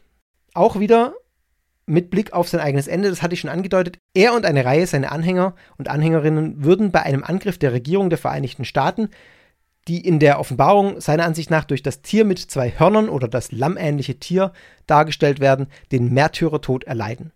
Anschließend würde Koresh zusammen mit den übrigen gemarterten geschwungenen Garben, einschließlich der gemarterten Mitglieder der, Davidianischen Gemeinde, also nicht nur auf die Davidianer bezogen, sondern äh, die geschwungene Garbe ist ja noch größer gedacht, hatte ich gerade schon gesagt, wieder auferstehen. Koresh würde dann in dieser Endzeit als Christus eine Armee von 200 Millionen Märtyrern aller Zeitalter anführen, die das Gericht Gottes durchführen würden. Da bezieht er sich auf Offenbarung 9, Vers 16. Und die Mitglieder der geschwungenen Gabe, die zu dieser Zeit leben, noch am Leben sind, die werden ebenfalls Teil der Armee dieser, dieses Chorish Christus sein. Also auch hier ganz klar Chorish, der, der in der Endzeit die entscheidende Rolle spielen wird. Und dann kommen wir jetzt äh, zu einem weiteren ganz wesentlichen Bestandteil des Glaubens und der Theologie der Branch Davidians, die ich nochmal ganz wesentlich finde, vor allem auch mit Blick auf die Frage, warum es so endete, wie es geendet ist, auch in der Form mit dem Feuer, was jetzt gleich, was ich euch noch beschreiben werde. Also der Märtyrergedanke, habe ich euch gesagt, ist angelehnt, dieses sich aufopfern ist angelegt und jetzt kommt noch die ganz konkrete Form dessen, wie es passiert. Ganz, Bestand, ganz wesentlicher Bestandteil der Theologie der Branch Davidians war nämlich der Gedanke der Feuertaufe. Schon für Victor Hutev übrigens wir erinnern uns, das ist der Prediger, unter dem sich die Davidianer von den Adventisten abgespalten haben. Also die erste Abspaltung dieser Reihe, die ich euch beschrieben habe am Anfang. Schon da war dieser Gedanke zentral angelegt. Diese Theologie nimmt Bezug auf Matthäus 3, Vers 11 und dort sagt Johannes der Täufer nämlich über den kommenden Messias, also äh, Jesus, so, folgendes. Ich taufe euch mit Wasser zur Buße, der aber nach mir kommt, ist stärker als ich, und ich bin nicht wert, ihm die Schuhe zu tragen, der wird euch mit dem Heiligen Geist und mit Feuer taufen. Und dieses Feuer wird von Hutef und den ähm, Davidianern und dann auch den Branch Davidians sehr wörtlich genommen. Auch von Ben Roden und insbesondere von Lois Roden wurde das weiter ausgeführt. Lois Roden hat zum Beispiel dann auch die, hat dann auch gelehrt, dass diejenigen, die in Jerusalem ähm, bei Carmel lebten, eine Feuertaufe durch vollständiges Untertauchen und nicht nur eine Besprengung durchmachen würden. Also ähm, nicht nur, wenn man es mal aufs Feuer deutet, irgendwie ein paar Funken abkriegen, sondern tatsächlich durch das Feuer durchgehen. Als eine Art Tor zum Königreich.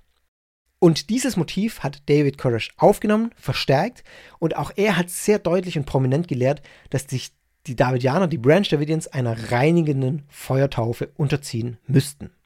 Nicht umsonst nannte man dieses Gelände, das Grundstück der Branch Davidians, auch Mount Carmel. Ich habe das vorhin schon mal kurz angedeutet mit diesem Wettstreit zwischen George Roden und ähm, David Koresh, den er dann abgelehnt hat. Hier nochmal ganz explizit der, der tatsächliche Grund, warum das Mount Carmel hieß. Der originale Berg Carmel in Israel ist der Ort, an dem diese biblische Überlieferung mit Elia betet. 1. Könige 18 kann man das nachlesen. Da entzündet er, da soll Gott ein Feuer entzünden, um Elias Brandopfer zu verzehren. Und da gab es diese Art Wette mit den Baalspriestern, die beweisen sollte, wer denn an den richtigen Gott glaubt. Und der Überlieferung zufolge in 1. Könige 18 hat Gott tatsächlich das Feuer auf das Opfer Elias geschickt und so wurden dann die Baalspriester besiegt. Es wurde deutlich, das sind die, die den falschen Gott anbeten in dieser Erzählung. Und übrigens, diese Randnotiz bemerkt, von Elia höchstpersönlich werden diese Baalspriester dann geschlachtet, wie es Luther übersetzt. Also kein so schönes Ende. Man merkt also, was ich sagen will, dieses Motiv der Feuertaufe ist sehr, sehr deutlich mit den Branch Davidians verwoben. Auch der Ort Mount Carmel ist als Ort der Feuertaufe, der notwendigen Feuertaufe, kein Zufall. Es scheint also, finde ich, sehr einleuchtend, wenn man hier so ranzoomt, wie ich es gerade getan habe, dass es für die Davidians, für die Branch Davidians ähm, überhaupt nicht abwegig war zu denken, dass man hier tatsächlich in einer Feuertaufe sich bewähren muss, dass man einer Feuertaufe entgegensteht, die sie aus ihrer Sicht ins Paradies bringen würde.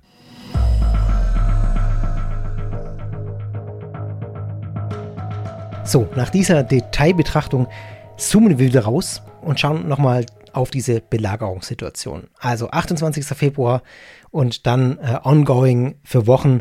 Es liefen immer wieder Gespräche und Verhandlungen zwischen Koresh und den, äh, den FBI-Agenten. Es gibt da auch zahlreiche Aufzeichnungen, die man sich online alle anhören kann.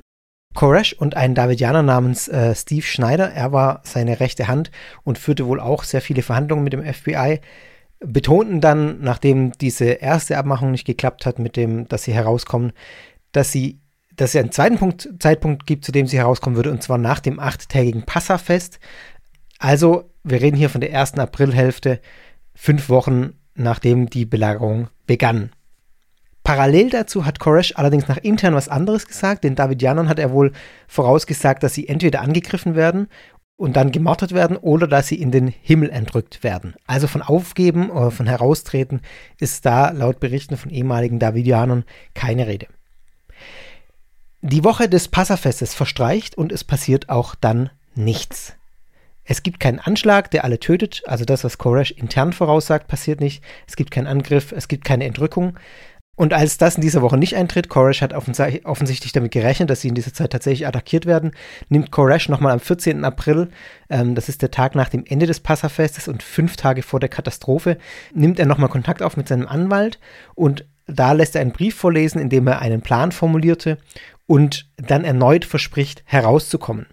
Es geht in diesem Brief darum oder in dieser Abmachung jetzt darum, dass er ein kleines Buch schreiben würde, das seinen Kommentar zu den sieben Siegeln der Offenbarung enthält. Und wenn er dieses Buch fertig hat, dieses Manuskript, sagt Koresh, dann würden er und die anderen Davidianer herauskommen und diese Botschaft übermittelte dann auch Koreshs Anwalt an die FBI-Agenten. Ja, und die, der Anwalt überreicht dann auch dem FBI diesen Brief. Am 16. April, zwei Tage später, berichtet Koresh einem FBI-Unterhändler, dass er jetzt seinen Kommentar zum ersten Siegel fertiggestellt habe, aber er sei noch nicht fertig mit dem ganzen Manuskript, das er verfassen wollte. Teil 2, wenn ich das richtig verstehe, äh, ist also ein Großteil fertig oder die erste Hälfte und Teil 2 steht noch aus. Und am Tag vor der Tragödie, am 18. April, spricht er darüber, über diese Situation noch einmal mit einem FBI-Agenten. Und da spiele ich euch auch nochmal einen Ausschnitt äh, aus diesem Telefonat vor, als Koresh mit dem FBI-Unterhändler telefoniert und es da quasi darum geht, dass er seinen zweiten Teil noch fertig schreiben möchte und dann verspricht rauszukommen.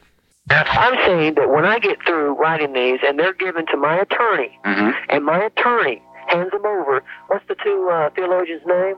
Uh, Philip Arnold. Philip Arnold and Jim Tabor, which have shown that they have a sincere interest in these things, Mhm. you see, then I can spend all my time in jail, and people go and ask me all the stupid questions because they're not going to ask me about the seals. They're going to say, uh, uh, "Do you molest young ladies? Uh, have you eaten babies? Uh, do you sacrifice people? Uh, do you make automatic weapons? Uh, do you have bombs?" Look, That's what they're going to be interested in.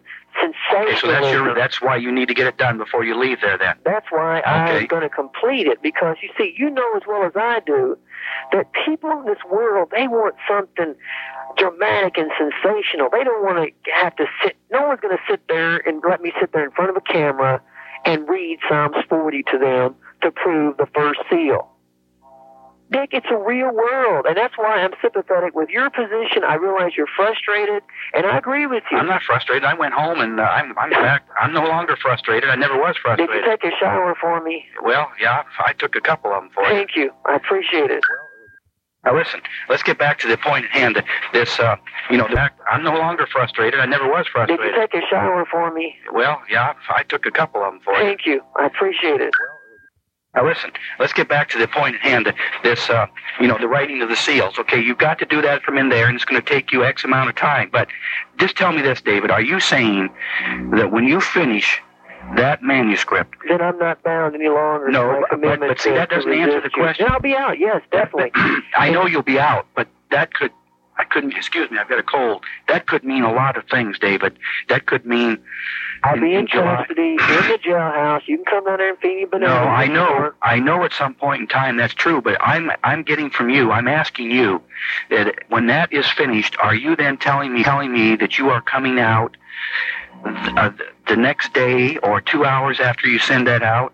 Well, I'll or probably what? when I when I bring it out. See, my attorney is going to get the get to the copy. Right. Okay.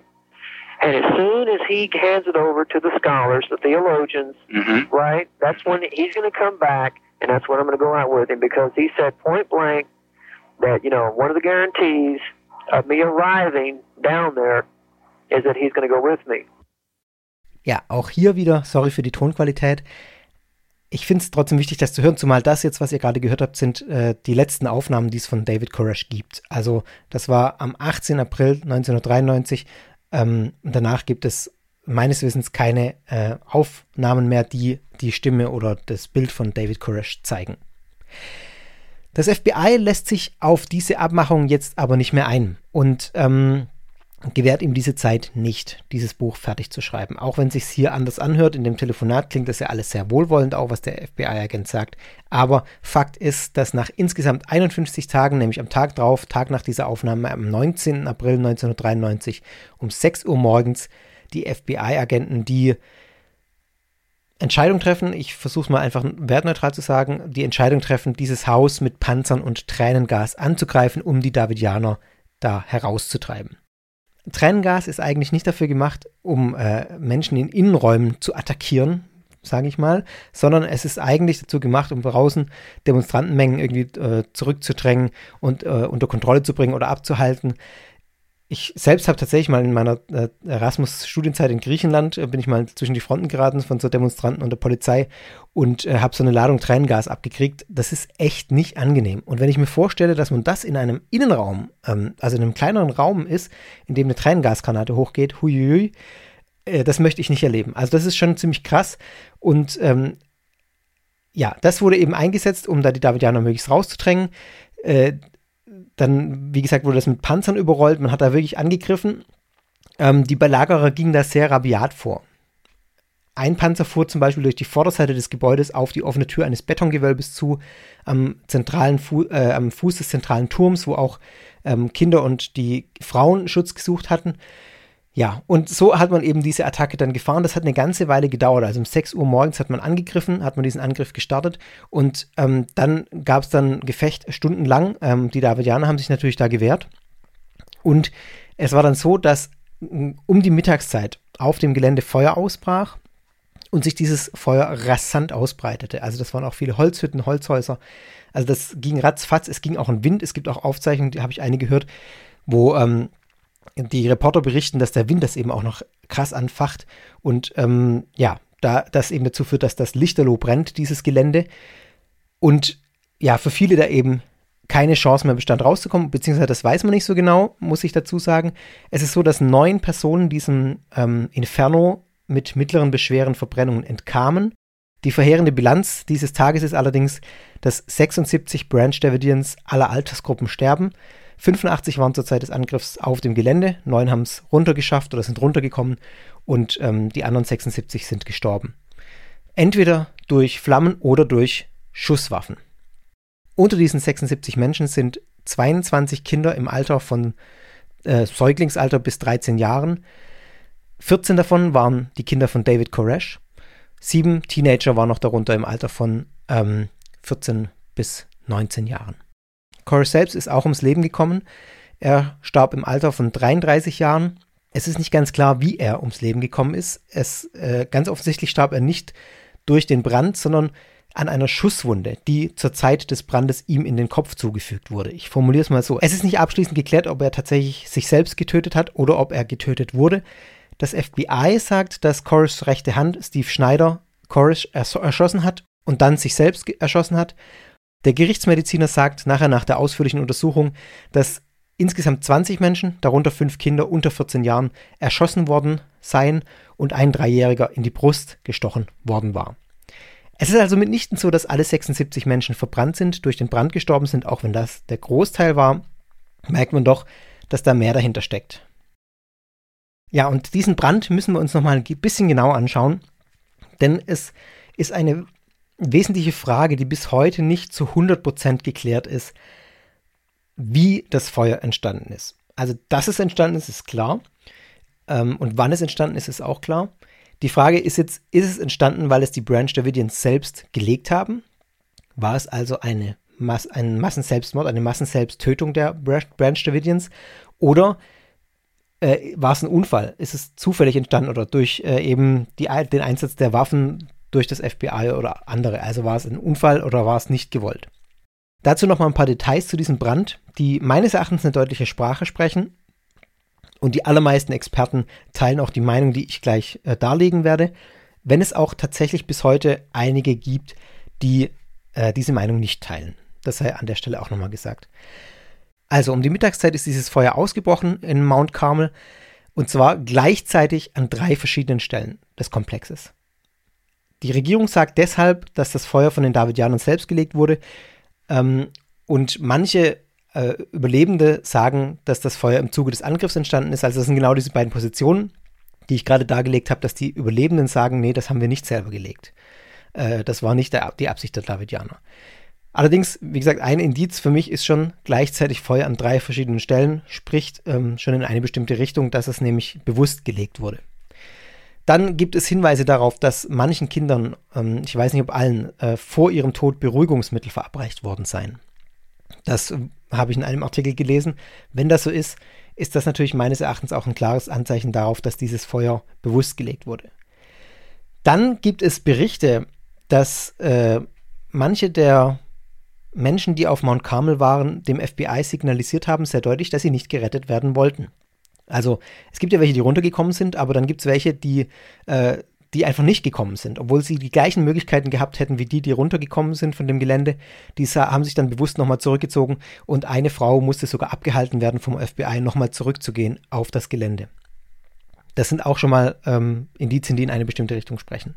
Dann ist es so, dass wenn man sich die Überwachungsbänder anschaut und die Verhandlungsbänder, die, ähm, die ja online auch einsehbar sind, auch am Tag vorher oder im Tag, in den Tagen vor äh, dieser Katastrophe, dass es immer wieder Aussagen gab, die einen Brand ähm, angekündigt haben oder eine Erfüllung von Prophezeiungen angekündigt haben und die immer in dem Kontext dessen gemacht wurden, dass die Verhandlungen mit dem FBI scheitern und es zu einem Angriff kommt. Also, dass äh, dann Brand kommt, war nichts Unüberraschendes. Das war irgendwie angelegt. Und für mich ein sehr, sehr gewichtiges Argument, wenn nicht sogar das gewichtigste, das habe ich schon ausführlicher dargelegt in der Theologie. Es passt einfach. Also es passt einfach total, dass es da brennt und dass dann Brand ausbricht und diese Branch Davidians durch den Brand ums Leben kommen. Das passt eins zu eins zu dem, was sie sich vorgestellt haben, was sie geglaubt haben. Für diese Branch Davidians war diese Handlung des Brandlegens auch kein keine Massenselbsttötung oder kein Massenselbstmord, sondern es war ein Märtyrertod. Es war ein Märtyrertod im Widerstand gegen die Agenten Babylons, gegen die Agenten des Satans, ähm, die sie angreifen. Es ist ein defensiver Gewaltakt gegen sich selbst sozusagen, um mal auch noch diese Worte von dem Justizministerium vorhin aufzugreifen.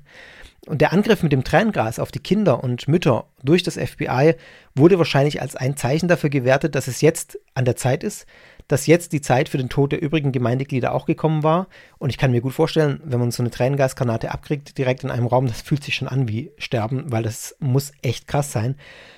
Und so ist es für mich tatsächlich ähm, nachvollziehbar aus der Innensicht. Ich sage es ganz bewusst aus der, wenn, wenn, man fest in dieser Theologie verankert ist, in dieser Abschattung äh, gegenüber der Welt, scheint es mir nicht ähm, völlig abwegig zu sagen, ähm, ja, wir, jetzt ist die Zeit gekommen für diese zweite Feuertaufe und jetzt legen wir diesen Brand und nehmen uns das Leben. Also ich will das in keiner Weise gutheißen, bitte nicht falsch verstehen, aber es scheint für mich sehr logisch zu sein, dass dieser Brand von den Davidians selbst gelegt wurde und nicht äh, zufällig äh, auf diese Weise entstanden ist. Die amerikanische Religionswissenschaftlerin Catherine Wessinger, die hat sich sehr intensiv mit den Branch Davidians befasst und sie kommt äh, zu einem noch deutlicheren Schluss. Ich paraphrasiere mal, was sie sagt in einem Beitrag, in, einem, in so einem wissenschaftlichen Beitrag, den ich euch auch verlinke. Sie schreibt, dass die Tragödie vermeidbar gewesen wäre, weil zumindest den leitenden oder den verhandelnden FBI-Agenten klar hätte sein müssen, dass ein Angriff auf die Branch Davidians solche dramatischen Konsequenzen hat. Also, sie geht davon aus, dass es im FBI Leute gab, die bewusst diese Reaktion der Davidians provoziert haben. Um es mal im Klartext zu sagen, diese äh, Religionswissenschaftlerin wirft einigen FBI-Beamten vor, mehr oder minder einen Massenmord provoziert oder geplant zu haben, weil sie wussten, dass sowas passieren würde oder stark davon ausgegangen sind, haben sie bewusst angegriffen, um diese Reaktion zu provozieren. Also da gibt es natürlich auch Gegenstimmen, möchte ich nochmal ganz deutlich sagen. Ein anderer ähm, Wissenschaftler, der sich sehr ausführlich mit den Branch Davidians befasst hat, sagt, äh, er heißt Kenneth Newport, hat ein ganzes Buch darüber geschrieben und er sagt, Koresh habe schon früh sich auch festgelegt, dass das Ganze so enden würde. Also er verweist auch auf dieses Konzept der zweiten Taufe durch Feuer, das ich gerade in der Theologie ausgeführt habe und ähm, sagt, dass das eben was war, was Koresh schon relativ früh im, im Rahmen der Belagerung, ähm, wenn man sich die Dokumente anguckt, auch immer wiederkehrend gesagt hat und sagt deswegen, also im Prinzip war das Ende unvermeidlich. Ähm, das war von Koresh so angelegt, dass da am Ende der Brand steht. Also, um es mal zusammenzufassen, mir leuchtet die Einschätzung sehr ein, dass der Brand von den Davidianern gelegt wurde, also dass es eine Massentötung ist, beziehungsweise an den Kindern ein Massenmord, der Davidianer aber selbst. Ähm, ich glaube, das habe ich ja bei People's Temple auch schon mal ausgeführt, ähm, dass ich das nicht anders sagen kann, weil die Kinder sicher nicht bewusst äh, selbst ähm, entschieden haben.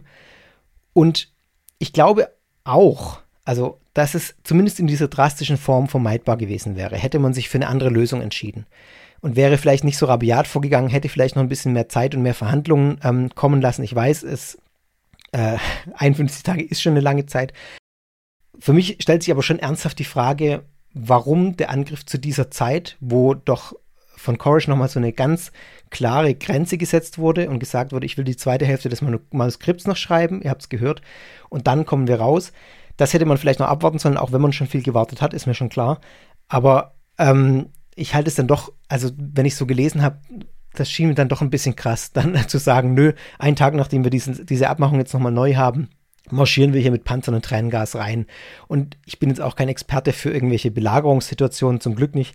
Und äh, aber mir scheint es doch ein bisschen krass, wie die vorgegangen sind. Also so rabiat mit dem Tränengas und den Panzern und dann äh, hier äh, Hauptsache drauf ich meine, es war doch klar, dass es eine schwer bewaffnete Gruppe ist mit vielen Frauen und Kindern und ähm, also es leuchtet mir nicht so ganz ein. Ich weiß nicht, ob ihr es nachvollziehen könnt, mein Unbehagen, warum ich da jetzt sage, ich glaube schon, dass das Ganze eine andere Lösung hätte finden können, wenn man da ein bisschen sensibler vorgegangen wäre. Es gibt auch tatsächlich Vorwürfe von Angehörigen und ehemaligen Mitgliedern dieser Gruppe, die dem FBI anscheinend angeboten haben, die Verhandlungen zu begleiten, weil sie so einen Ausgang befürchtet haben. Das FBI hat sich aber anscheinend nicht darauf eingelassen und hat das abgelehnt. Also zeigt für mich auch nochmal, man weiß natürlich letztlich nie, was hätte besser sein können und aus der Retrospektive sagt sich immer viel einfach, aber also so wie es sich für mich darstellt, ist es so eine Mischung äh, von meinem Gefühl her, wie es war irgendwie unvermeidlich, dass zumindest ein Teil dieser Gruppe ähm, durch dieses Feuer stirbt oder sich bewusst auch das Leben nimmt. Und es wäre vielleicht durch ein sensibleres Vorgehen der Behörden ein, ein bisschen abgeschwächter möglich gewesen, sodass nicht gerade so eine große Menge an Frauen und Kindern zum Beispiel dann äh, äh dabei umkommt. Vielleicht könnt ihr es nachvollziehen, was ich sagen will. Also, ähm, ja, es gab natürlich auch ein Nachspiel, und zwar wurden zwölf Branch Davidians im Anschluss an dieses Massaker äh, vor Gericht gebracht. Also nicht nur die neun, oder nicht nur von den neun, die da runtergekommen sind von dem Gelände, sondern auch noch welche, die zu der Zeit an anderen Orten waren. Acht davon wurden verurteilt wegen illegalen Waffenbesitzes und fünf davon noch zusätzlich wegen Totschlags und vier wurden freigesprochen. Seit Juli 2007 sind aber alle ehemaligen äh, Mitglieder der Branch Davidians auch wieder auf freiem Fuß. Bill Clinton, der zur damaligen Zeit Präsident war, ähm, sein Kabinett geriet auch sofort in die Kritik, äh, denn die Justizministerin Shannon Reno hatte anscheinend diesen Einsatz direkt angeordnet. Und sie hat danach gesagt, wenn die Gefahr für einen Massenselbstmord hoch gewesen wäre, hätte ich niemals zugestimmt. Es gab auch Verfahren gegen die Einsatzkräfte. Es folgte ein jahrelanger Gerichtsstreit. Äh, in diesem Gerichtsstreit haben Familienangehörige der Verstorbenen oder der Toten die Regierung erfolglos verklagt und zwar auf 675 Millionen Dollar Entschädigung. Ähm, 1999 musste das FBI zwar zugeben, dass es mindestens zwei feuergefährliche Gasgranaten eingesetzt hatte, allerdings äh, habe es die eingesetzt, so heißt es, Stunden vor dem Ausbruch des Feuers, also relativ am Anfang dieses Einsatzes. Und deswegen heißt es, könnte, könnten diese nicht verantwortlich dafür sein, dass es eben gebrannt hat. Und letztlich hat ein Geschworenengericht die beteiligten Beamten auch von allen Vorwürfen freigesprochen. Auch ein Sonderermittler, der extra eingesetzt wurde, der Regierung, der dann diesen Einsatz minutiös untersucht hat, kommt letztlich zu dem Schluss, dass es keine massive Verschwörung oder Vertuschung gegeben habe, und die Schuld voll auf den Schultern von David Koresh lasten würde. Also er weist auch diesen Vorwurf von Catherine Wessinger zurück, die ganz klar sagt, es gab FBI-Beamte, die diese Reaktion der Davidianer provoziert haben. Das halte ich ehrlich gesagt auch nicht für nachvollziehbar. Also das hat mir nicht ganz eingeleuchtet, wie sie zu diesem krassen Schluss kommt. Das Misstrauen gegenüber dem Staat ließ sich allerdings nie ganz vertreiben. Es bleibt immer diese Skepsis auch, wie es dann so ist bei sowas, besonders bei extrem rechten nationalistischen Gruppierungen, auch im verschwörungsmythischen Bereich kursieren Filme ähm, oder Bücher oder Beiträge, die von einem Massaker an den Davidianern sprechen, die genau dieses Narrativ bedienen, was ich gerade gesagt habe. Ähm, ja, die allerdings ganz klar in diese Ecke einzuordnen sind. Auch wenn es natürlich nicht alles abschließend geklärt ist, ja, dann doch eine klare, einen klaren Duktus verfolgen. Und es ist so, dass es noch ein ganz konkretes Nachspiel gab, nämlich am 19. April 1995, exakt auf den Tag genau zwei Jahre nach dem Drama in Waco. Da ähm, passiert erneut was, was Amerika unter Schock versetzt. Ein Mann namens Timothy McVeigh, der lässt vor einem Verwaltungsgebäude in Oklahoma City einen Lieferwagen voller Sprengstoff hochgehen. 168 Menschen sterben, also ein Terroranschlag. McVeigh war zwar nie Mitglied dieser äh, Branch Davidians, aber er sympathisierte, er war Rechtsextremist, es war ein rechtsextremistischer Terroranschlag und er sympathisierte mit dem äh, ja vermeintlich patriotischen Aufstand gegen den in Anführungszeichen verhassten Staat. So hat er den Widerstand der Branch Davidians gedeutet, als Aufstand gegen den verhassten Staat. Und er hat vor Gericht dann anschließend ausgesagt, sein Attentat, sein Terroranschlag sei eine persönliche Rache für Waco gewesen. Also er bezieht sich ganz klar auf diesen Verschwörungsnarrativ, dass es ein vom Staat äh, geplantes Massaker an den Davidianern war.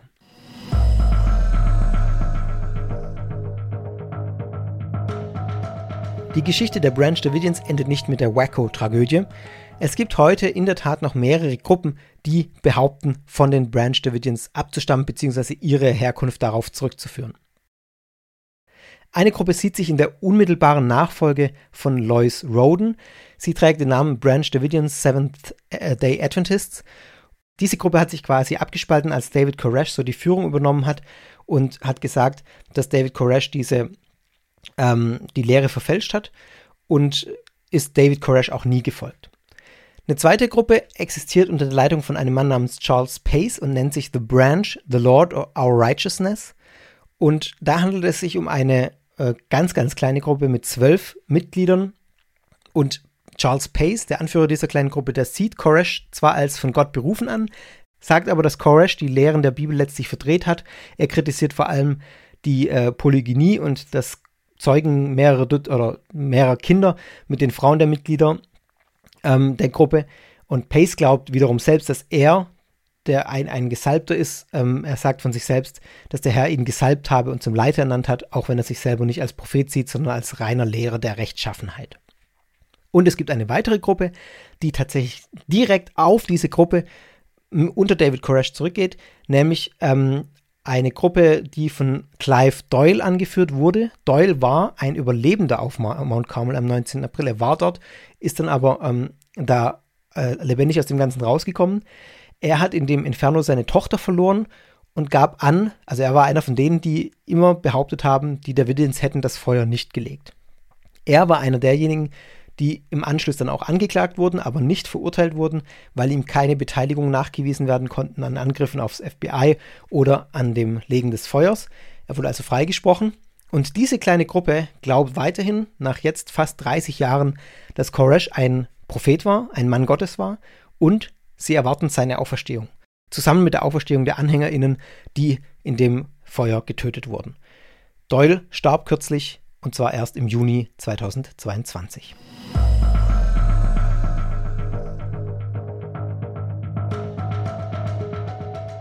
Und damit sind wir am Ende einer krassen Geschichte und einer krassen Folge. Ähm, es war auch so eine Geschichte, die, die mich wieder sehr mitgenommen hat, weil sie einfach so dramatisch endet. Ähm, ich glaube, das könnt ihr nachvollziehen, wenn ihr das jetzt gehört habt. Ich weiß nicht, wie es euch da geht. Aber das sind schon die Geschichten, die einen dann auch irgendwie besonders mitnehmen, die ja auch das ganze Thema irgendwie so, so krass machen. Also, ich finde kein anderes Wort. Krass deswegen, weil sich hier, finde ich, ganz grundsätzlich zeigt, was im Extrem, und ich sage ganz bewusst im Extrem, das Problem einer absoluten Naherwartung oder apokalyptischen Weltsicht ist. Also die Branch Davidians, die lebten ja schon gar nicht mehr im Hier und Jetzt wenn man das so liest, wenn man das so sich anschaut. Es war alles darauf ausgerichtet, dass die Endzeit da ist. Und es war alles darauf ausgerichtet, dass in dieser Endzeit bestimmte Dinge passieren müssen. Ich habe es in der Theologie ausführlich dargelegt, dass kein Weg daran vorbeiführt. Also, ja, man weiß letztlich nicht, was passiert wäre, wenn, äh, aber dass es irgendwann zu einem Knall kommt, zu einer Katastrophe kommt, war hier eigentlich inhärent angelegt. Die Frage war eher nur, wann und letztlich wurde dieser Zeitpunkt dann bestimmt durch diese durch dieses Vorpreschen des FBI, da kann man, glaube ich, viel dran kritisieren, dass so ein krasser Druck dann letztlich dazu geführt hat, dass es eben zu dem Knall kommt. Aber dass irgendwann was passiert wäre, ja, liegt, glaube ich, nahe. Und das ist auch was, was, was man ja daran sieht, dass ehemalige Mitglieder schon vorher, also schon ein Jahr vorher gesagt haben, oh, wir haben Angst, dass da was passiert, wenn die alle zum Passafest irgendwie hinkommen. Also, dass da irgendwas äh, nicht ganz gut läuft, war da vorher schon absehbar. absehbar. Man kann jetzt allein schon die krasse Führung von Koresh kritisieren, also die alleinige Autorität, die Kontrolle durch das Sexualleben der Mitglieder, ähm, diese Polygynie, der sexuelle Missbrauch an Kindern. Also das ist schrecklich. Alleine das macht eigentlich diese Gruppe schon zu einer hochdestruktiven Gemeinschaft. Selbst ohne dieses Ende wäre das eine hochproblematische, hochkrasse Gemeinschaft gewesen. Ja, und wenn dann zu diesem Gemisch noch diese apokalyptische Enderwartung kommt, Endzeiterwartung, dann wird das Ganze nicht nur destruktiv, sondern tatsächlich, dann wird es tödlich und ich glaube, das ist sehr deutlich geworden. Ja, und damit habe ich jetzt lange genug geredet. So kurz ist die Folge jetzt nicht geworden. äh, wenn euch Sekta gefällt, dann freue ich mich, wenn ihr von Sekta weitererzählt. Ihr könnt Sekta unterstützen mit dem Plusprogramm plus.sekta.fm. Ähm, ihr könnt mir auf Twitter folgen oder Instagram at Sekta Podcast. Ihr könnt Kontakt mit mir aufnehmen unter guru.sekta.fm. Kommt auf den Discord-Channel, den verlinke ich euch in den Show Notes. Und wenn ihr Lust habt auf regelmäßige Sekten-News oder News aus der Welt des sogenannten Sekten und neureligiösen Bewegungen, dann lege ich euch entweder die Webseite sekten.news ans Herz oder den dazugehörigen Telegram-Channel, wenn ihr bei Telegram seid. Der heißt Sekteninfo. Ja, Hinterlasst mir gerne eine Bewertung auf Apple Podcasts oder Spotify oder wo auch immer ihr Sektor hört. Das freut mich und das hilft, den Podcast sichtbar zu machen. Und ich sage danke fürs Zuhören und bis bald. Euer Fabian.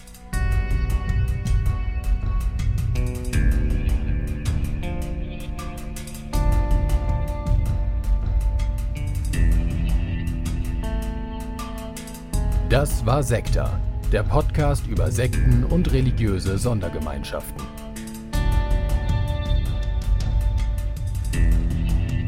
Sekta ist Teil des Ruach Jetzt Netzwerks.